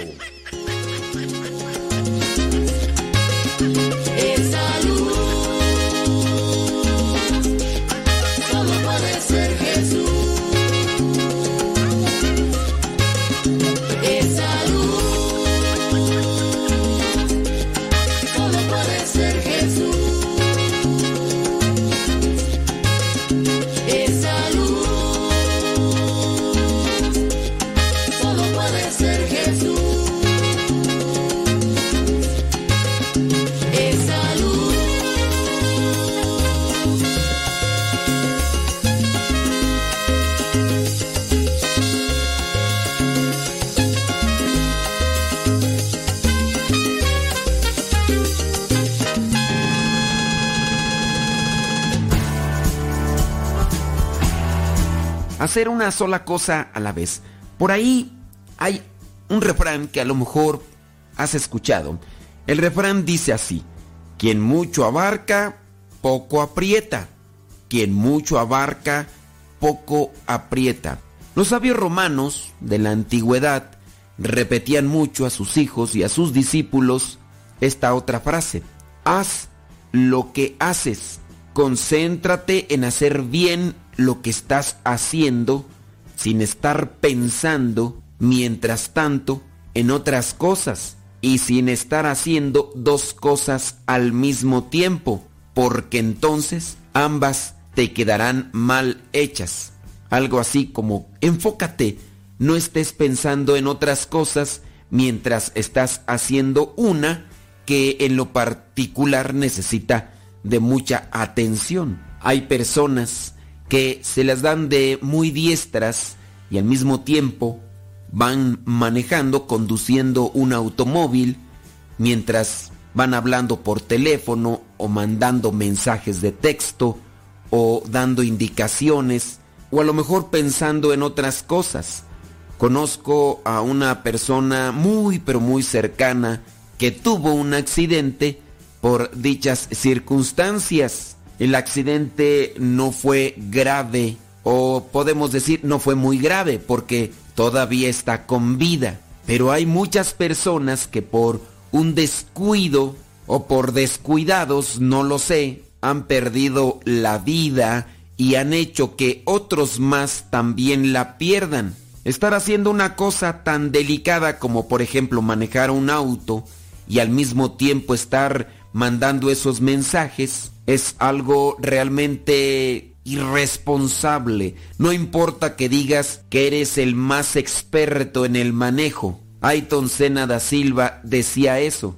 Y él era piloto de autos de carreras, es decir, era piloto profesional. En muchos lugares la policía o los gobiernos colocan multas a las personas que van con esa actitud irresponsable. Y todavía cuando les detienen para darles la infracción se molestan, no teniendo presente que es para su bien, es para cuidar su vida, su integridad, para resguardar la vida de los demás. Es gente que en mi parecer es llamada miope, no ven más allá de lo que están haciendo. Y eso es perjudicial en muchos aspectos de la vida, no solamente en la cuestión de un accidente. Una persona que no es capaz de ver más allá de lo que está haciendo, lastima, hiere, es irresponsable y perjudica a la familia, a la sociedad. La persona que sufre de miopía en sus ojos necesita lentes para mirar a lo lejos. Cuando va a leer un libro se quita los lentes porque no lo necesita. Así hay personas que a lo mejor ven en el momento, pero no logran pensar en lo que sus acciones del momento pueden provocar. Dicen que en una ocasión llamaron a un amigo desde larga distancia y este, sin bajarle el volumen a su radio, empezó a contestar a quien le llamaba. El otro le dijo, oiga, que me gané la lotería. Y esta persona, distraída porque con un oído escuchaba lo que le decían por teléfono y con el otro escuchaba lo que decían en el radio, le respondió, mi más sentido pésame. El otro le dijo, oiga, ¿y por qué me está enviando el sentido pésame? Y el otro respondió, pues discúlpeme, me está diciendo que se le murió una tía.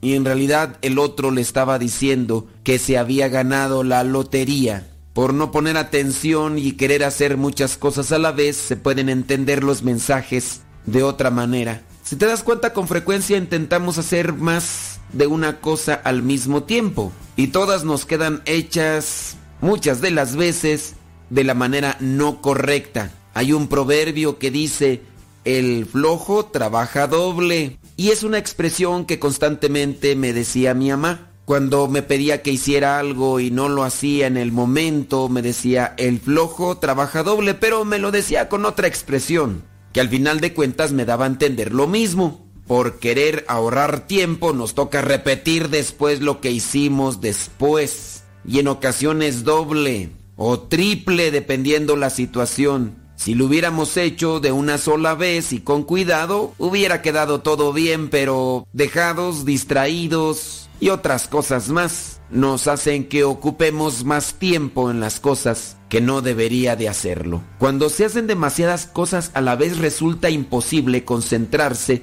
debidamente en lo que se está haciendo. Esta es una verdad. Y así nos podemos perder el placer de hacer bien hecho lo que podemos hacer en una sola vez. Cuando realizamos este trabajo pensando en otro o haciendo al mismo otro, resulta menos perfecto y eficaz. Dicen que cuando San Juan Bosco atendía a una persona, la atendía como si ella fuera la única en el mundo y que mientras le atendía no pensaba ni se preocupaba por nada ni nadie más. Al día atendía a docenas y docenas de personas. Cada cual quedaba bien recibido porque mientras le atendía no pensaba en otra cosa, sino en poder resolver o ayudar de la mejor manera a los problemas de aquella a la que tenía presente. Por lo tanto, es muy provechoso comprometerse consigo mismo a no hacer más que una sola cosa cada vez durante determinado tiempo. Mantener la atención concentrada en aquello que estamos haciendo sin pensar en lo futuro que tengamos que hacer. Si nos acostumbramos a hacer bien lo que estamos haciendo y a concentrarnos, las cosas saldrán mejor y vamos a correr menos riesgos. Podemos disfrutar de lo que estamos haciendo. Y a lo mejor si hay algo que no nos gusta, con el tiempo, si le agarramos el hilo al asunto, puede ser que comencemos a disfrutarlo. Otra consecuencia es que nos vamos a acostumbrar a hacerlo con mayor rapidez y perfección. Pensemos en nosotros, pensemos en los demás, busquemos la forma de evitar accidentes, busquemos la manera de hacer mejor las cosas para sentirnos felices y también para ayudar a los demás a que se sientan bien atendidos. Te aseguro que te vas a sentir feliz y los demás te lo van a agradecer.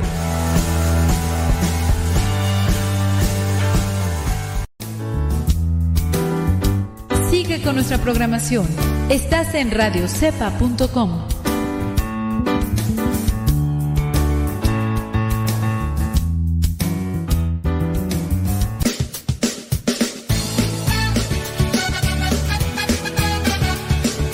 Saludos, Padre, desde Los Ángeles, California. Soy Lupita Medina, muy agradecida siempre con Dios y con usted por sus excelentes programas, todo lo que aprendemos, lo que nos ayuda día a día.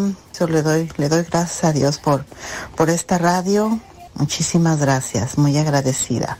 Lo escucho desde el 2015. Cuídese mucho, ¿ok? Un fuerte abrazo.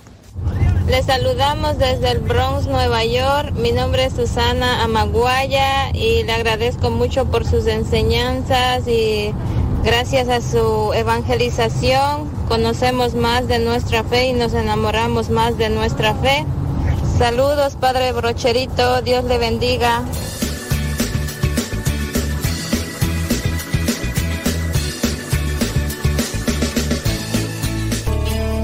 En estos momentos vamos a escuchar la palabra de Dios. Dispón tu corazón para que el mensaje llegue hasta lo más profundo de tu ser.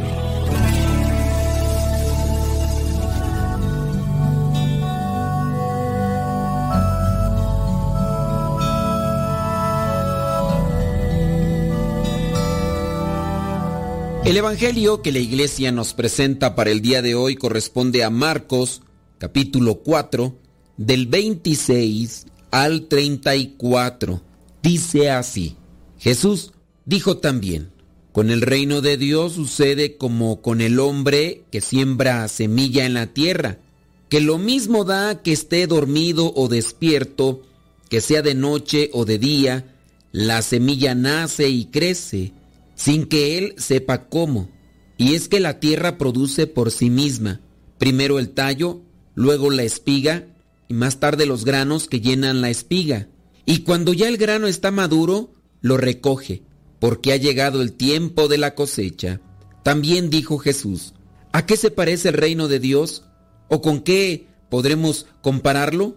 Es como una semilla de mostaza que se siembra en la tierra es la más pequeña de todas las semillas del mundo, pero una vez sembrada, crece y se hace mayor que todas las otras plantas del huerto, con ramas tan grandes que hasta las aves pueden posarse bajo su sombra. De esta manera les enseñaba Jesús el mensaje por medio de muchas parábolas como estas, según podían entender pero no les decía nada sin parábolas, aunque a sus discípulos se lo explicaba todo aparte. Palabra de Dios, te alabamos Señor. Escuchar tu palabra es inicio de fe en ti, Señor. Meditar tu palabra es captar tu mensaje de amor. Tu palabra, Señor, es estar embebido de ti.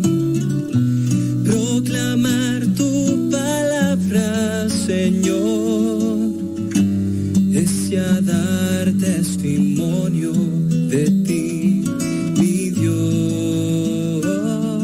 Yo no sé cuántos de ustedes hicieron ese, o si todavía se hace ese tipo de experimento donde nos piden que llevemos un frasco de vidrio transparente, que llevemos algodón, que llevemos agua o alcohol, no recuerdo bien la sustancia porque bueno, ya eso hace mucho tiempo, pero el algodón, el agua y en este caso nos piden que llevemos una, una semilla de frijol y que la depositemos ahí y va a ir creciendo solamente con la humedad y todo. Si no le echamos agua, si no la ponemos en un lugar idóneo, así para poder crecer, pues no va a germinar. O puede ser que germine, pero va a suceder como lo que también nos menciona Jesús con aquel terreno donde crece una semilla y hay piedras o en su caso hay espinas y no la dejan desarrollar. Cuando nosotros trabajamos en el campo, tenemos que cuidar todos esos aspectos, cuidar el terreno, también cuidar el tipo de semilla, dependiendo de la cosecha que queremos tener. Después, cuando ya va creciendo la planta, también hay que hacer una purificación porque a su lado crecen otro tipo de plantas que no queremos que no las necesitamos o no nos sirven en su momento. Me acuerdo yo que cuando estaba por allá, en el rancho donde crecí, estaban los sembradíos de una planta que se llama sorgo. El producto de esta planta llamada sorgo es un grano que se utiliza para alimentar en este caso al ganado, o también puede ser a, a los cerdos, también pues a las cabras y a los borregos. Este grano puede comérselo directamente incluso hasta las gallinas y los animales que ya mencioné, o también lo se puede moler y después se mezcla con agua, tanto las gallinas como los puercos o los becerros o hasta los caballos se comen ese grano. Pues bien, cuando la espiga de esta planta llamada sorgo crece, en los sembradíos también crece la planta de mostaza. Son plantas que pueden perjudicar la cosecha y hay que arrancarlas. ¿Y por qué puede perjudicar la cosecha? Porque crecen más que el sorgo, más que esta planta del sorgo que por lo regular tiene un metro y medio más o menos de altura, algo así. Las plantas de, de mostaza pues crecen más y cuando va la máquina cortando la espiga de la planta de sorgo, si no hemos quitado las plantas de mostaza, puede hacer que las espigas caigan fuera de lo que vendría a ser el recipiente donde deben de caer todas estas espigas del sorgo. Entonces hay que quitar la mostaza, hay que quitar el quelite y hay que quitar el sorgo forrajero, la planta del girasol y otras plantas que no son necesarias. Tenemos que poner de nuestra parte para poder obtener algo. Enfoquémonos en las palabras del Evangelio, los primeros versículos. Dice, con el reino de Dios sucede como el hombre que siembra la semilla en la tierra. Sembrar la semilla es trabajar, eso es lo que nos toca. Hay que poner de nuestra parte para que el reino de Dios también crezca. Dice nuestro Señor Jesucristo, lo mismo da que esté dormido o despierto, que sea de noche o de día. La semilla nace y crece sin que él sepa cómo. El campesino, el agricultor no se pone a indagar cuál es el proceso orgánico o biológico que se da en la semilla para crecer. Nosotros sabemos que tenemos que poner la semilla en tierra fértil, ponerle agua, ese es nuestro trabajo, y después también echarle abono, sea que estemos dormidos o despiertos, si nosotros hemos puesto de nuestra parte lo que nos toca, la planta seguirá su, su ritmo. Dice el versículo 28, y es que la tierra produce por sí misma, primero el tallo y luego la espiga, y más tarde los granos que llenan la espiga. Esto viene a darnos a entender que hay que dejar trabajar a Dios. Hagamos lo que nos toca, lo que nos corresponde como hijos de Dios, hijos de la iglesia. Busquemos ser cristianos auténticos, que se note en nuestras palabras, en nuestras acciones, y poco a poco el reino de Dios se irá instaurando en nuestra vida. Y si nosotros queremos que el reino de Dios se instaure también en la vida de los demás, porque lo necesitan, hagamos lo que nos toca, hagamos lo que esté a nuestro alcance. ¿Tienes algún familiar que necesita conversión en su vida? ¿Que necesita un cambio bueno, positivo? Haz solamente lo que te toca, lo que te corresponde y deja a Dios actuar a su tiempo, a su manera, también dependiendo pues de la disposición de la otra persona. Dice el versículo 29, cuando ya el grano está maduro, lo recoge porque ha llegado el tiempo de la cosecha, todo a su tiempo. No hay que dejar que la desesperación nos domine, nos controle, porque si no, vamos a querer cosechar antes de tiempo. Y fíjate que si uno cosecha antes de tiempo, un ejemplo, con la planta de maíz. La planta de maíz viene a dar el gilote. Antes de que esté el elote, está el gilote. Antes de que esté la mazorca, está el elote. ¿Qué pasa si tú arrancas el gilote de la planta de maíz? Pues si tú quieres sacar granos, pues simplemente no los vas a tener porque la arrancaste a destiempo. Si tú quieres agarrar esos granos para hacer tortillas, pero quitas lo que vendría a ser el elote, pues del elote no vas a poder hacer tortillas. Se pueden hacer uchepos, que es una especie de tamal, por cierto, muy sabroso. Pero no podrás hacer tortillas así. Tendrás que esperar a que el elote se convierta en mazorca, los granos se hagan más duros. Y ya llegará su momento en el que tendrás Podrás incluso sacar esa mazorca, desgranarla, molerla y hacer las tortillas. Bueno, hacer antes la masa y después las tortillas. Todo al tiempo. Como enseñanza entonces, dejemos que Dios actúe en su tiempo. No hay que dejarnos llevar por la desesperación, pero pongámonos en acción. Hagamos lo que nos toca, lo que nos corresponde. Ya después en el versículo 30 dice, ¿a qué se parece el reino de Dios o con qué podremos compararlo? Es como una semilla de mostaza que se siembra en la tierra. Es pequeñita, es la más pequeña de todas las semillas del mundo, pero una vez sembrada, crece y se hace mayor que todas las otras plantas del huerto. Los detalles en la vida son pequeños, pero los detalles dan incluso más significado que otras cosas. Muchos de nosotros nos acordamos de los detalles que otras personas han tenido con nosotros. No quiere decir que las cosas grandes no importan, pero todo tiene su tiempo, todo tiene su proceso. En la Biblia también lo pequeño significa humildad. Los pequeños, las cosas pequeñas y con amor. Nadie conoce las buenas consecuencias de una sonrisa, de una palabra de aliento, de un compromiso cuidado y constante. Se siembra una semilla pequeña, pero queda ahí una acción pequeña y crece y da su resultado en su tiempo. En referencia a esa planta de mostaza, dice que crece y se hace mayor que todas las otras plantas del huerto, con ramas tan grandes que hasta las aves pueden posarse bajo su sombra. Cuando nosotros dejamos actuar a Dios en nuestra vida, no solamente nosotros saboreamos de esas bendiciones, las demás personas también. Y eso es lo bonito de compartir las cosas bellas que nos regala Dios. Ahí es cuando incluso tienen mayor esplendor, mayor dulzura, tienen más luz en nuestras vidas. Tan satisfactorio es encontrarse personas que se han dejado trabajar por Dios, que han trabajado al ritmo de Dios, que han dejado que Dios les riegue con infinitas gracias y bendiciones. Muchas de estas personas han estirado la mano para ayudarnos y levantarnos. Ahora en correspondencia a esa ayuda, quizá no es ayudarle a ellos, sino ayudarle a otras personas que están más bien a nuestro alcance. Jesús nos enseña con parábolas. Muchos de nosotros conocemos esos refranes populares, les entendemos y también podemos comprender estas parábolas, pero nos hace falta algo más, vivirlas. El hecho de que nos las digan en parábolas las enseñanzas del reino, nosotros las guardamos en nuestra mente, en nuestra memoria. Podemos acordarnos de esta o de otras más por las figuras y las imágenes. Ahora nos falta ponerlo en práctica. Podríamos cuestionarnos, ¿qué tanto estoy dejando a Dios trabajar en mi vida?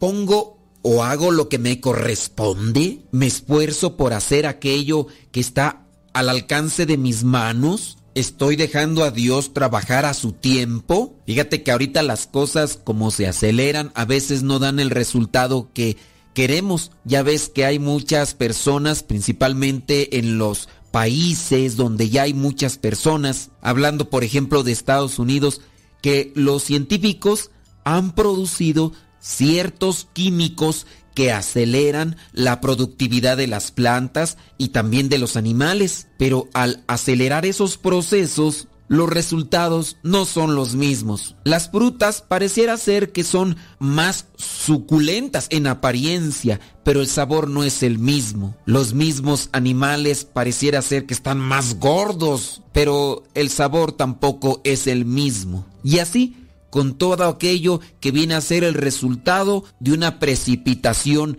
química, una precipitación forzada por todo este tipo de cosas químicas y a veces hasta tóxicas para nuestro organismo. No nos dejemos pues llevar por las cosas del mundo, las precipitaciones del mundo. Dejemos a Dios que actúa en lo pequeño, como esa semilla de mostaza, pero que crece en la medida en que nosotros le dejamos y llega a darnos bendiciones tan abundantes que tenemos incluso para compartir a los demás.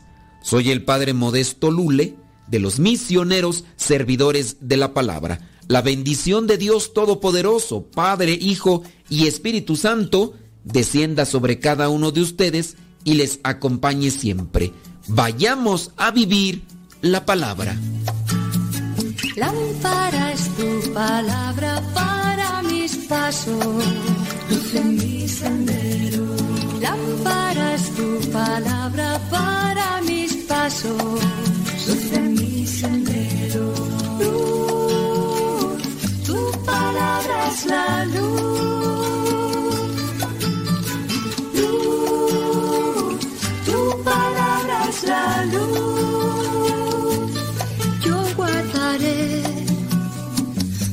estos mandamientos.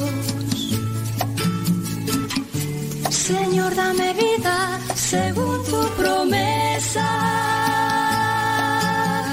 Lámpara es tu palabra para mis pasos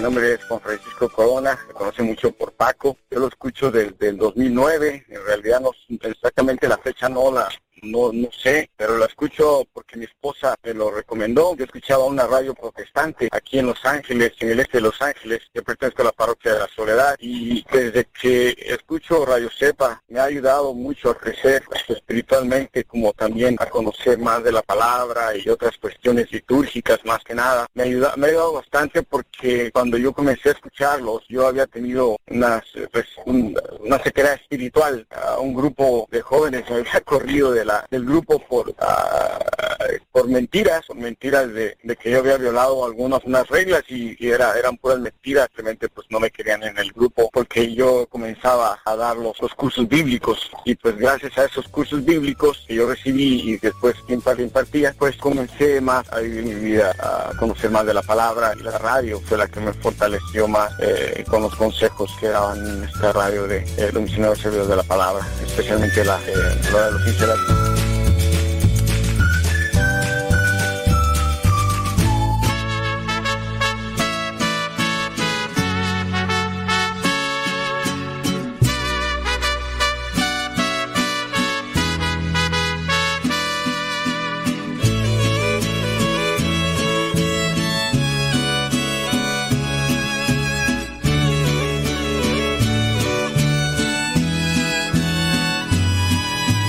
allá de las estrellas hay un mundo sin igual, donde las cosas son bellas, donde ya no sufrirás. Es la tierra prometida que el Señor nos ofreció a todo el que le siga a Jesús el Salvador. Por eso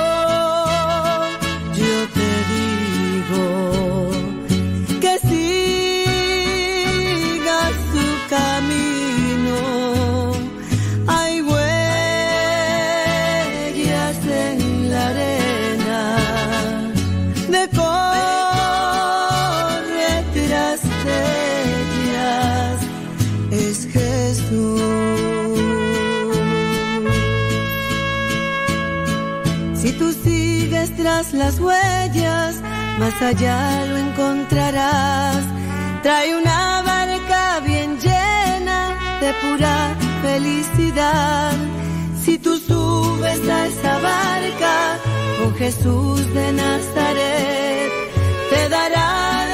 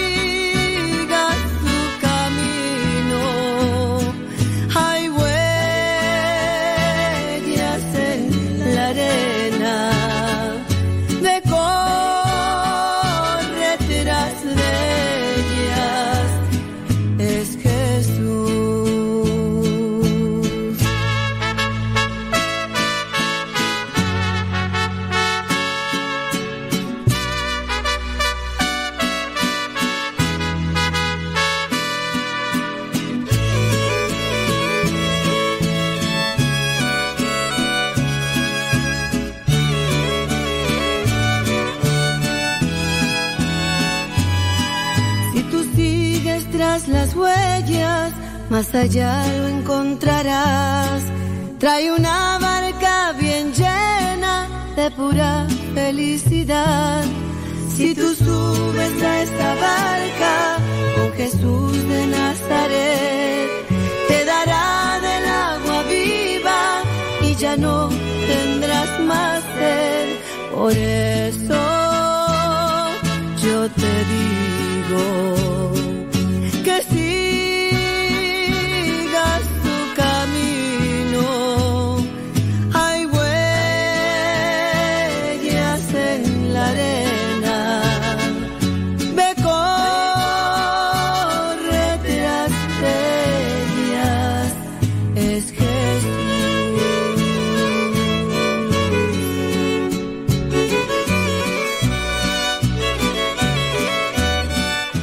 Pues ya viene la Radio Nubili, capítulo número 3 de La Vecina. Déjenos sus opiniones, díganos qué es lo que piensa de la radionovela, si le hace interesante no se le hace interesante. Por cierto, ahí dele compartir. Dele compartir ahí, de póngale el likes. Digo, si se puede, gracias. Muchas, pero muchas gracias. Que lleguemos a. Bueno, espero que, o sea, si el, todo el programa, todo el contenido, todas las cosas que ponemos son buenas y, les alegran y les motivan. Y todo esto, pues. Pues. Tienen ganas, ¿no? Ey. Dice. Ándale pues. Bueno, capítulo número 3. Yo dije 3, no. Es capítulo número 2. Capítulo número 2 de. Jurado número 13. Jurado número 13.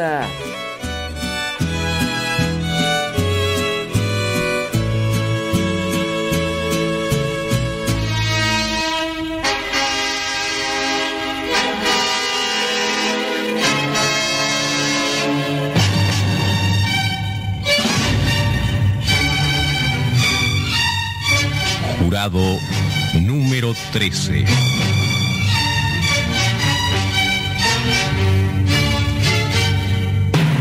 Porque en este tribunal del pueblo hay 12 jurados y uno más, usted.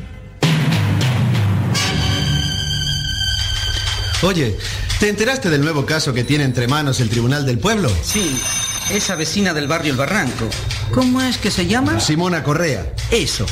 Esa Simona Correa que se opuso al reparto de beneficencia. En todas partes oigo discutir de ese asunto. En mi casa, en la calle. ¿Y tú qué piensas? ¿Tuvo o no tuvo razón Simona Correa al rechazar ese reparto? Pero ¿cómo va a tener razón? ¿Por qué iba a rechazar la ayuda que buenamente se le ofrecía? ¿Sabes lo que pienso de esa Simona Correa? Que es una orgullosa, una resentida social. Una de esas pobres que no saben ser pobre, que no sabe resignarse, aceptar su condición. Gente desagradecida, que muerde la mano que se le tiende. ¿Y tú? ¿No estás de acuerdo? Mira, no sé qué decirte. Me parece que habría que ir más a fondo. Simona Correa rechazó la beneficencia, la limosna, como ella dice. La beneficencia. Al fin y al cabo, ¿será una cosa tan buena realmente la beneficencia? Pero, ¿qué te ha dado? ¿Qué disparates estás diciendo? ¿Cómo no va a ser una cosa buena? Hay gente necesitada, gente pobre. Entonces, se organiza una colecta para ellos. Y los que pueden contribuyen, cooperan. ¿Quieres una cosa mejor, más humana? Demuestra que la gente es buena, generosa, que hay solidaridad. A mí, sinceramente, me emociona ver cómo todo el mundo responde, contribuye. Me parece maravilloso. Eso significa que en el ser humano hay sentimientos, hay compasión, hay bondad. Mira, yo también siempre pensé así. Siempre pensé que la beneficencia era una cosa noble, loable, digna de aplauso. Aquí mismo en el bolsillo, fíjate, tengo un bono de la campaña del Buen Socorro. Siempre compro, todos los años. Yo también. Pero después de lo de Simona Correa, no sé, me ha entrado como una duda. ¿No tendrá un poco de razón Simona Correa? ¿No tendríamos todos que revisar, que repensar un poco ese asunto de la beneficencia? A raíz del caso de Simona Correa, conversaciones como esta se oyen en todas partes. Por eso se me ha ocurrido proponerles esto. ¿Qué les parece si nos ponemos todos a pensar y a discutir sobre esta cuestión de la beneficencia? Porque puede ser realmente que la beneficencia sea una cosa formidable, que no haya nada que criticarle. Pero no está de más analizar un poco la cosa, ¿no creen? Porque aquí todos somos el jurado número 13. Y para juzgar la actitud de Simona Correa, tenemos que ver si la beneficencia que ella rechazó es realmente una cosa tan positiva como piensa casi toda la gente. Salgamos a la calle, oigamos todas las opiniones, hagamos una amplia encuesta popular, dejemos que todos se expresen.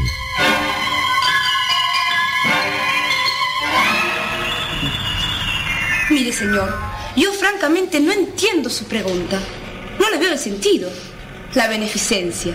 Pero qué duda puede caber de que es una cosa buena. Entonces, señora, usted no le encuentra reparos a la beneficencia. Yo encuentro que es una cosa noble, una cosa hermosa.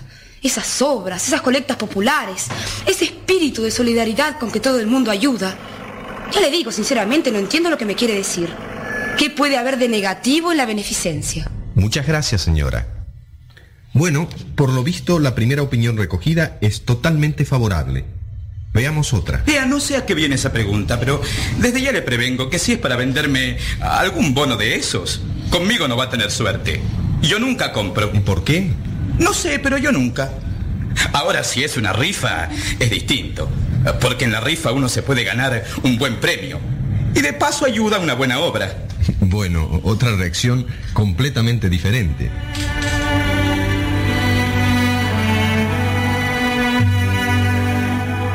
Estamos en el barrio El Barranco, el mísero barrio donde vive Simona Correa, donde empezó toda la historia. Me acordé de que aquí, en el Barranco, hay un dispensario médico. Y que el que lo atiende es un médico ejemplar, el doctor Mejía, un hombre todo abnegación, que se da entero a los demás. El dispensario. Imaginé una clínica blanca y confortable. Me encontré con un destartalado barracón de madera. Allí estaba el doctor Mejía en su consulta. Le diré, yo estoy absolutamente de acuerdo con Simona Correa. La beneficencia casi siempre es una mentira. No sirve para nada, no resuelve nada, no arregla nada. Es eh, como mis purgantes. ¿Como sus purgantes? Mire, asómese a eso que hace las veces de sala de espera. Ve todas esas madres con sus niños. Bueno, desde ya, sin revisarlos, le puedo decir de qué están enfermos todos esos niños, qué es lo que tienen. Parásitos, parásitos intestinales. Aquí en el barranco es una plaga. Todos los niños los tienen. Y yo soy impotente para curarlos. No puedo hacer nada. Estoy un purgante. Los parásitos se les van y a la semana les vuelven. ¿Y por qué, doctor? Porque el barrio está infestado de parásitos. Porque aquí no hay agua, no hay servicios sanitarios, no hay recolección de residuos. El barrio entero es un permanente foco de infección. El purgante le saca los parásitos y a los pocos días se vuelven a contagiar. Además, todos esos chicos están terriblemente desnutridos porque no comen o comen mal. Y entonces esos organismos mal alimentados, debilitados, no tienen defensa contra los parásitos.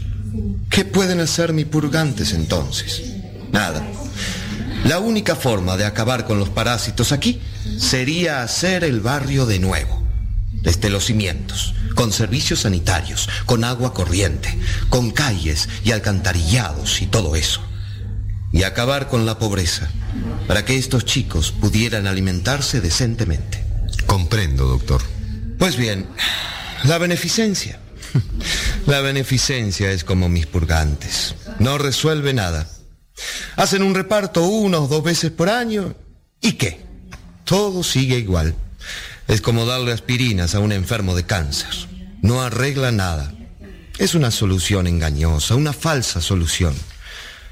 Nos hace mal, porque con la beneficencia nos mentimos todos. Damos un poco de dinero y nos parece que hemos hecho algo por los pobres y nos sentimos con la conciencia tranquila. Y no hemos arreglado nada. Para lo único que sirve es para eso, para tranquilizarnos la conciencia. Allá arriba, sobre el barranco, pasa el puente que atraviesa el arroyo Burundú. Qué raro, un automóvil último modelo se ha detenido sobre el puente. ¿Qué pasa? ¿Por qué te detuviste? Sentí algo raro en la dirección. Me temo que... Espera, voy a ver. Sí, lo que me temía, un pinchazo. Pinchamos un neumático. Uy, y tan luego en este sitio tan hediondo, con este olor. ¿Y qué vamos a hacer? Mala suerte. Es cuestión de un momento. Trata de hacer rápido, querido, porque este olor es nauseabundo. Mientras él cambia su neumático, ella desciende. Se asoma a la balaustrada del puente. Raúl, ¿Qué pasa? pero tú viste eso. Todas esas casuchas ahí abajo. Ahí vive gente. Ya lo creo que vive gente. Como 50.000 personas. 50 mil personas. Es el barrio El Barranco. Demonios, qué duro está este tornillo. Este es el famoso barrio El Barranco. Mil veces hemos pasado por este puente y nunca supe, ni sospechaba que ahí abajo. Desde el auto pasando no se ve nada. Si uno no se baja... Ah, Por fin se aflojó este maldito. Dios mío, pero esto es horrible. Esas casuchas, esa suciedad, ese olor. Pero ¿cómo puede vivir gente ahí? Es horrendo. Finalmente, él termina de cambiar el neumático. Bueno, ya podemos seguir viaje. Vamos. ¿Qué te pasa? Tú que tenías tanta prisa en irnos de aquí y ahora te has quedado embelesada contemplando ese espectáculo tan fascinante. Ya voy, ya voy. Es que esto me tiene mal.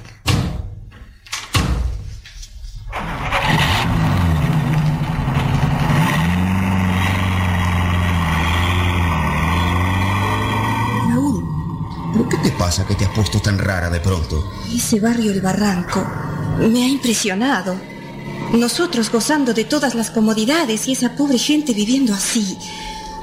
¿Por qué hay gente viviendo en esas condiciones? ¿Por qué? Querido, tenemos que hacer algo. Pero no te preocupes, tranquilízate. Si yo ya hice algo. ¿O qué te piensas? Mira lo que tengo aquí. ¿Ves? Un bono de 500 cóndores para la campaña del Buen Socorro. 500 cóndores para el reparto. ¿Viste? ¿Viste que hacemos algo? ¿Estás tranquila ahora?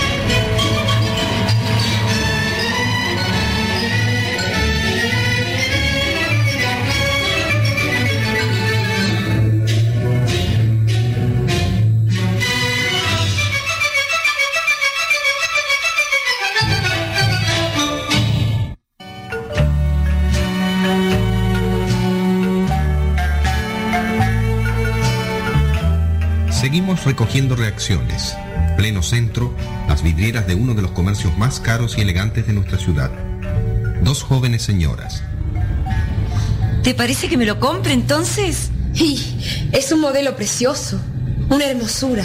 Pero cinco mil cóndores, ¿no es mucho dinero? No sé qué me da gastar tanto en un vestido. Pero si te gusta tanto. Ese otro de 3.800 no está feo tampoco. Sí, no está mal. Pero no vas a comparar. Sí, realmente no hay comparación. Y ya que vas a comprar, no te fijes en mil cóndores más o menos y date el gusto. Si el que te gusta es ese y lo necesitas. Bueno, tanto como necesitarlo. Tengo ese otro amarillo que me compré el mes pasado, y el verde, y el celeste con cinturón. Pero estás tentada. Es que es tan amoroso. Desde que lo vi me quedé enamorada. Perdón, señoras. ¿No desean contribuir a la campaña del buen socorro? Esa obra que ayuda a los pobres, ¿verdad? Ah, sí. Es una obra muy buena. Las felicito. Muchas gracias. ¿Hay bonos de mil, de quinientos? No, no, tanto no. ¿Más chicos no tiene? De cien, de cincuenta y de veinte. Bueno, deme uno de 20. Bueno, no, de 50. Uno de cincuenta. Muchas gracias, señora. Hay que dar para los pobres, ¿no te parece? Bueno, y ahora a no pensar más y a decidirme. El de 5 mil. Me gusta y se acabó. Me lo compro. Vamos, entremos. Y ahora, ¿qué tal si escuchamos un poco de radio? Siempre es interesante. Uno se informa, ¿no es cierto? Es una vergüenza, ciudadanos. Hace cinco años, cinco años que se aprobaron las obras de salubridad para el barrio El Barranco y las obras ni se han comenzado todavía. Repito. Está hablando el diputado Gutiérrez del pequeño Partido todavía. Popular. Y yo promuevo una acción en el Parlamento para exigirle al gobierno que se hagan las obras de salubridad en el barranco. Pero la acción fracasa por falta de quórum, por indiferencia de la mayoría. Es claro, no es un asunto de interés político. Ante esa inconsciencia, ante esa insensibilidad, yo pregunto, ciudadanos, Continuamos, señoras y señores, con nuestra hora de la solidaridad, recibiendo el generoso aporte popular para la campaña del buen socorro para los pobres del barrio El Barranco. Esto es emocionante, amigos. Siguen funcionando nuestras cinco líneas telefónicas, sin un momento de pausa. Aquí me anuncian otra donación. A ver, familia Perea, 200 cóndores, maravilloso. Muchas gracias por su gesto, familia Perea. Una confirmación más de que nuestro pueblo es formidable. Es puro corazón. Conmueve, amigos, sentir la solidaridad popular. Cómo todos responden al llamado y acuden en ayuda de los indigentes, de los desvalidos. Atención, otro aporte. La fábrica Santa Inés Sociedad Anónima contribuye con 50 frazadas. 50 frazadas para 50 niños con frío. Señoras, señores, tengo la profunda satisfacción de informarles que este año la campaña del Buen Socorro ha recaudado ya 520 mil cóndores, una suma jamás alcanzada antes en colecta popular alguna. 520 mil cóndores salidos del corazón de nuestro pueblo generoso y solidario. Ese pueblo nuestro que... Y ahora las informaciones hípicas. Hipódromo de San Fermín. El veloz caballo chino ganó el Gran Premio Nacional. Récord absoluto de apuestas. Hoy se apostaron más de 5 millones de cóndores, batiendo todos los récords. Porque, insisto, ciudadanos, la situación de los pobladores del barranco es dramática y llama a la conciencia de todos. Tenemos que convencernos de que con colectas, con repartos, con dar apenas unos pocos cóndores que nos sobran, no se arregla nada. Hacen falta cambios de fondo, cambios profundos, aunque nos cueste sacrificios a Todavía todos. sigue hablando ese pesado.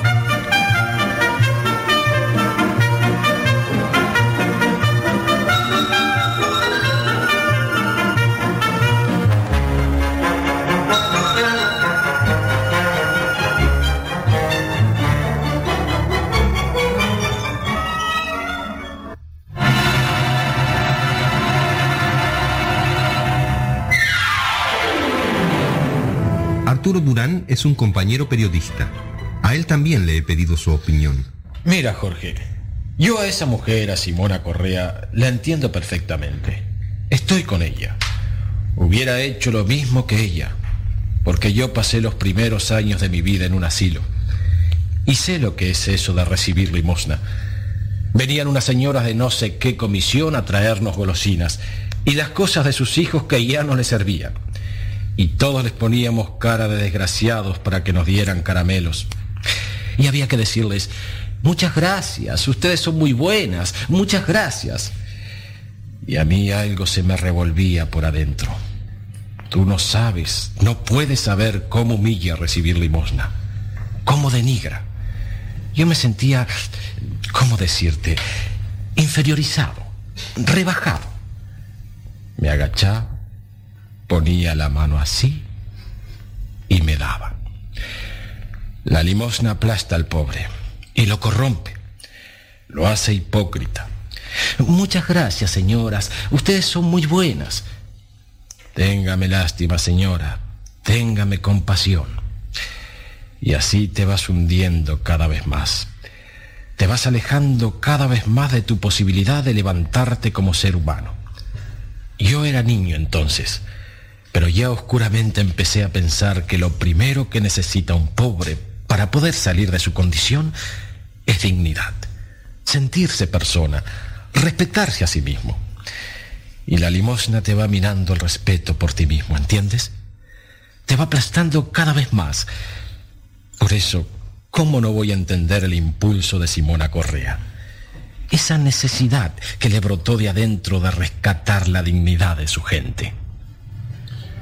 Una opinión muy diferente es la que expresa este señor al que abordamos a la salida de un teatro. Para mí la beneficencia es la expresión de lo más noble del ser humano, del sentimiento de caridad por los desheredados. ¿Y qué dice la propia presidenta de la campaña del Buen Socorro? Su testimonio no puede faltar en esta encuesta. Ella es sin duda una de las protagonistas de este proceso. Entrevistamos a la señora de Fontanares Mujica. Yo solo le puedo decir que seguiremos adelante en nuestra obra, porque sabemos que es una obra de bien. Los desplantes de esos resentidos sociales, de esos amargados, no nos desanimarán. Ya estamos organizando a total beneficio de los pobres un gran té de beneficencia en el Country Club, con un desfile de modelos exclusivos del famoso modisto italiano Coppola. Ah, unos modelos sensacionales. Disculpe que pase a otro tema, señora. Pero usted sabe que los periodistas tenemos el deber de hacer preguntas, aunque puedan resultar un poco incómodas. Señora de Fontanares Mujica, se comenta que en la fiesta de casamiento de su hija, ustedes han gastado el equivalente a 25 mil dólares. ¿Es cierto? Bueno, siempre se exagera. En realidad han sido 24 mil dólares. Pero no veo a qué viene su pregunta. ¿Qué tiene que ver? Bueno, usted sabe que esa fiesta ha suscitado críticas. Hay gente que opina que en estos tiempos gastar 25 mil dólares, 24 mil. 24 mil dólares en una fiesta de casamiento, Creo que si hay alguien a quien no hay derecho a criticar es a mí. Sea, hemos dado una gran fiesta. Después de todo, es nuestro dinero, ¿no? Pero no se olvide todo lo que yo hago por los pobres. Todo lo que me ocupo de los desvalidos. En ese sentido tengo la conciencia absolutamente tranquila. Estamos otra vez en el barranco. Hemos retornado para entrevistar a uno de los integrantes de esa comisión vecinal que se ha formado, Romualdo Leiva, obrero, secretario de la comisión. Que si estoy de acuerdo con lo que hizo Simona Correa. Completamente de acuerdo. Yo no creo ni tanto así en la beneficencia. Ni tanto así. ¿Por qué no cree? Mm, ¿Por qué? ¿Usted conoce a don Arturo Funes Carranza? Como no, es un señor muy conocido y sobre todo muy elogiado por su obra filantrópica. Se lo considera un benefactor. Sí, todos lo conocen como un gran señor, como un filántropo, como un ejemplo de generosidad. Bueno, yo en un tiempo trabajé en la fábrica de ladrillos del señor Arturo Funes Carranza. Mm. ¿Sabe qué jornal nos pagaba ese señor tan caritativo, tan beneficencio? 30 cóndores diarios. 30 cóndores. ¿Se da cuenta? Un jornal de hambre. Quien que tenga familia, hijos, puede vivir con 30 cóndores diarios. Y el que protestaba, a la calle. Después de eso, ¿cómo quiere que crea la beneficencia? Romualdo Leiva comprende y apoya a Simona Correa, pero no todos en el barranco piensan como él. Sí, las opiniones del barrio están profundamente divididas. Hay un grupo de vecinos que está con Simona, pero son muchos los que la acusan agriamente de haber perjudicado al barrio al oponerse al reparto de beneficencia, los que la señalan como una enemiga del vecindario. Y el Tribunal del Pueblo será el que tendrá que juzgar y decidir. De modo que en nuestra próxima transmisión asistiremos al juicio. Y usted, jurado número 13, habrá de juzgarla también. Espero que esta encuesta que hoy hemos hecho en torno a la beneficencia lo lleve a pensar, a discutir y lo ayude a ver más claro en el caso de Simona Correa. Hasta la próxima.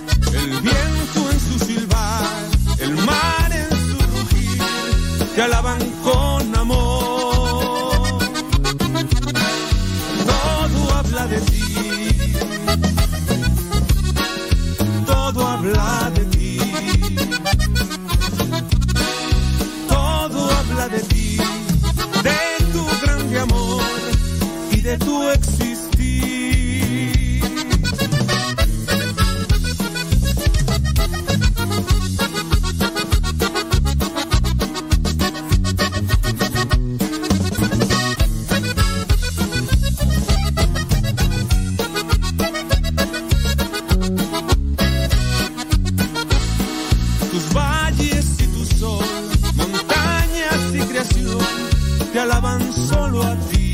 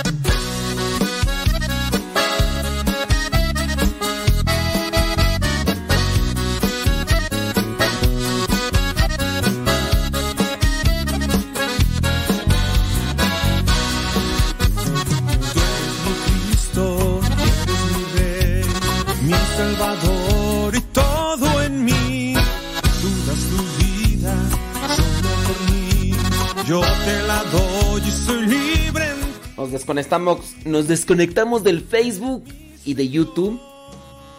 Vienen eh, reflexiones, cápsulas, demás, ahí en Radio Sepa, Pásele, ya sabe la aplicación, descargue la aplicación de Radio Sepa O si no, métase al Google y póngale Radio Sepa. la primera opción que aparece ahí. Usted ya ahí puede escuchar incluso con su celular, también en radiocepa.com. ¿Sí? Ándenles pues. Gracias. Muchas, pero muchas gracias. Es viernes 29 de enero.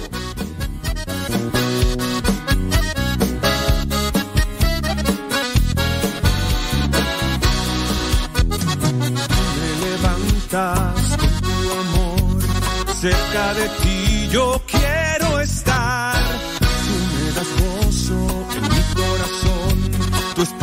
en mí es el signo que eres mi Señor. Tú eres mi Señor, eres mi Señor.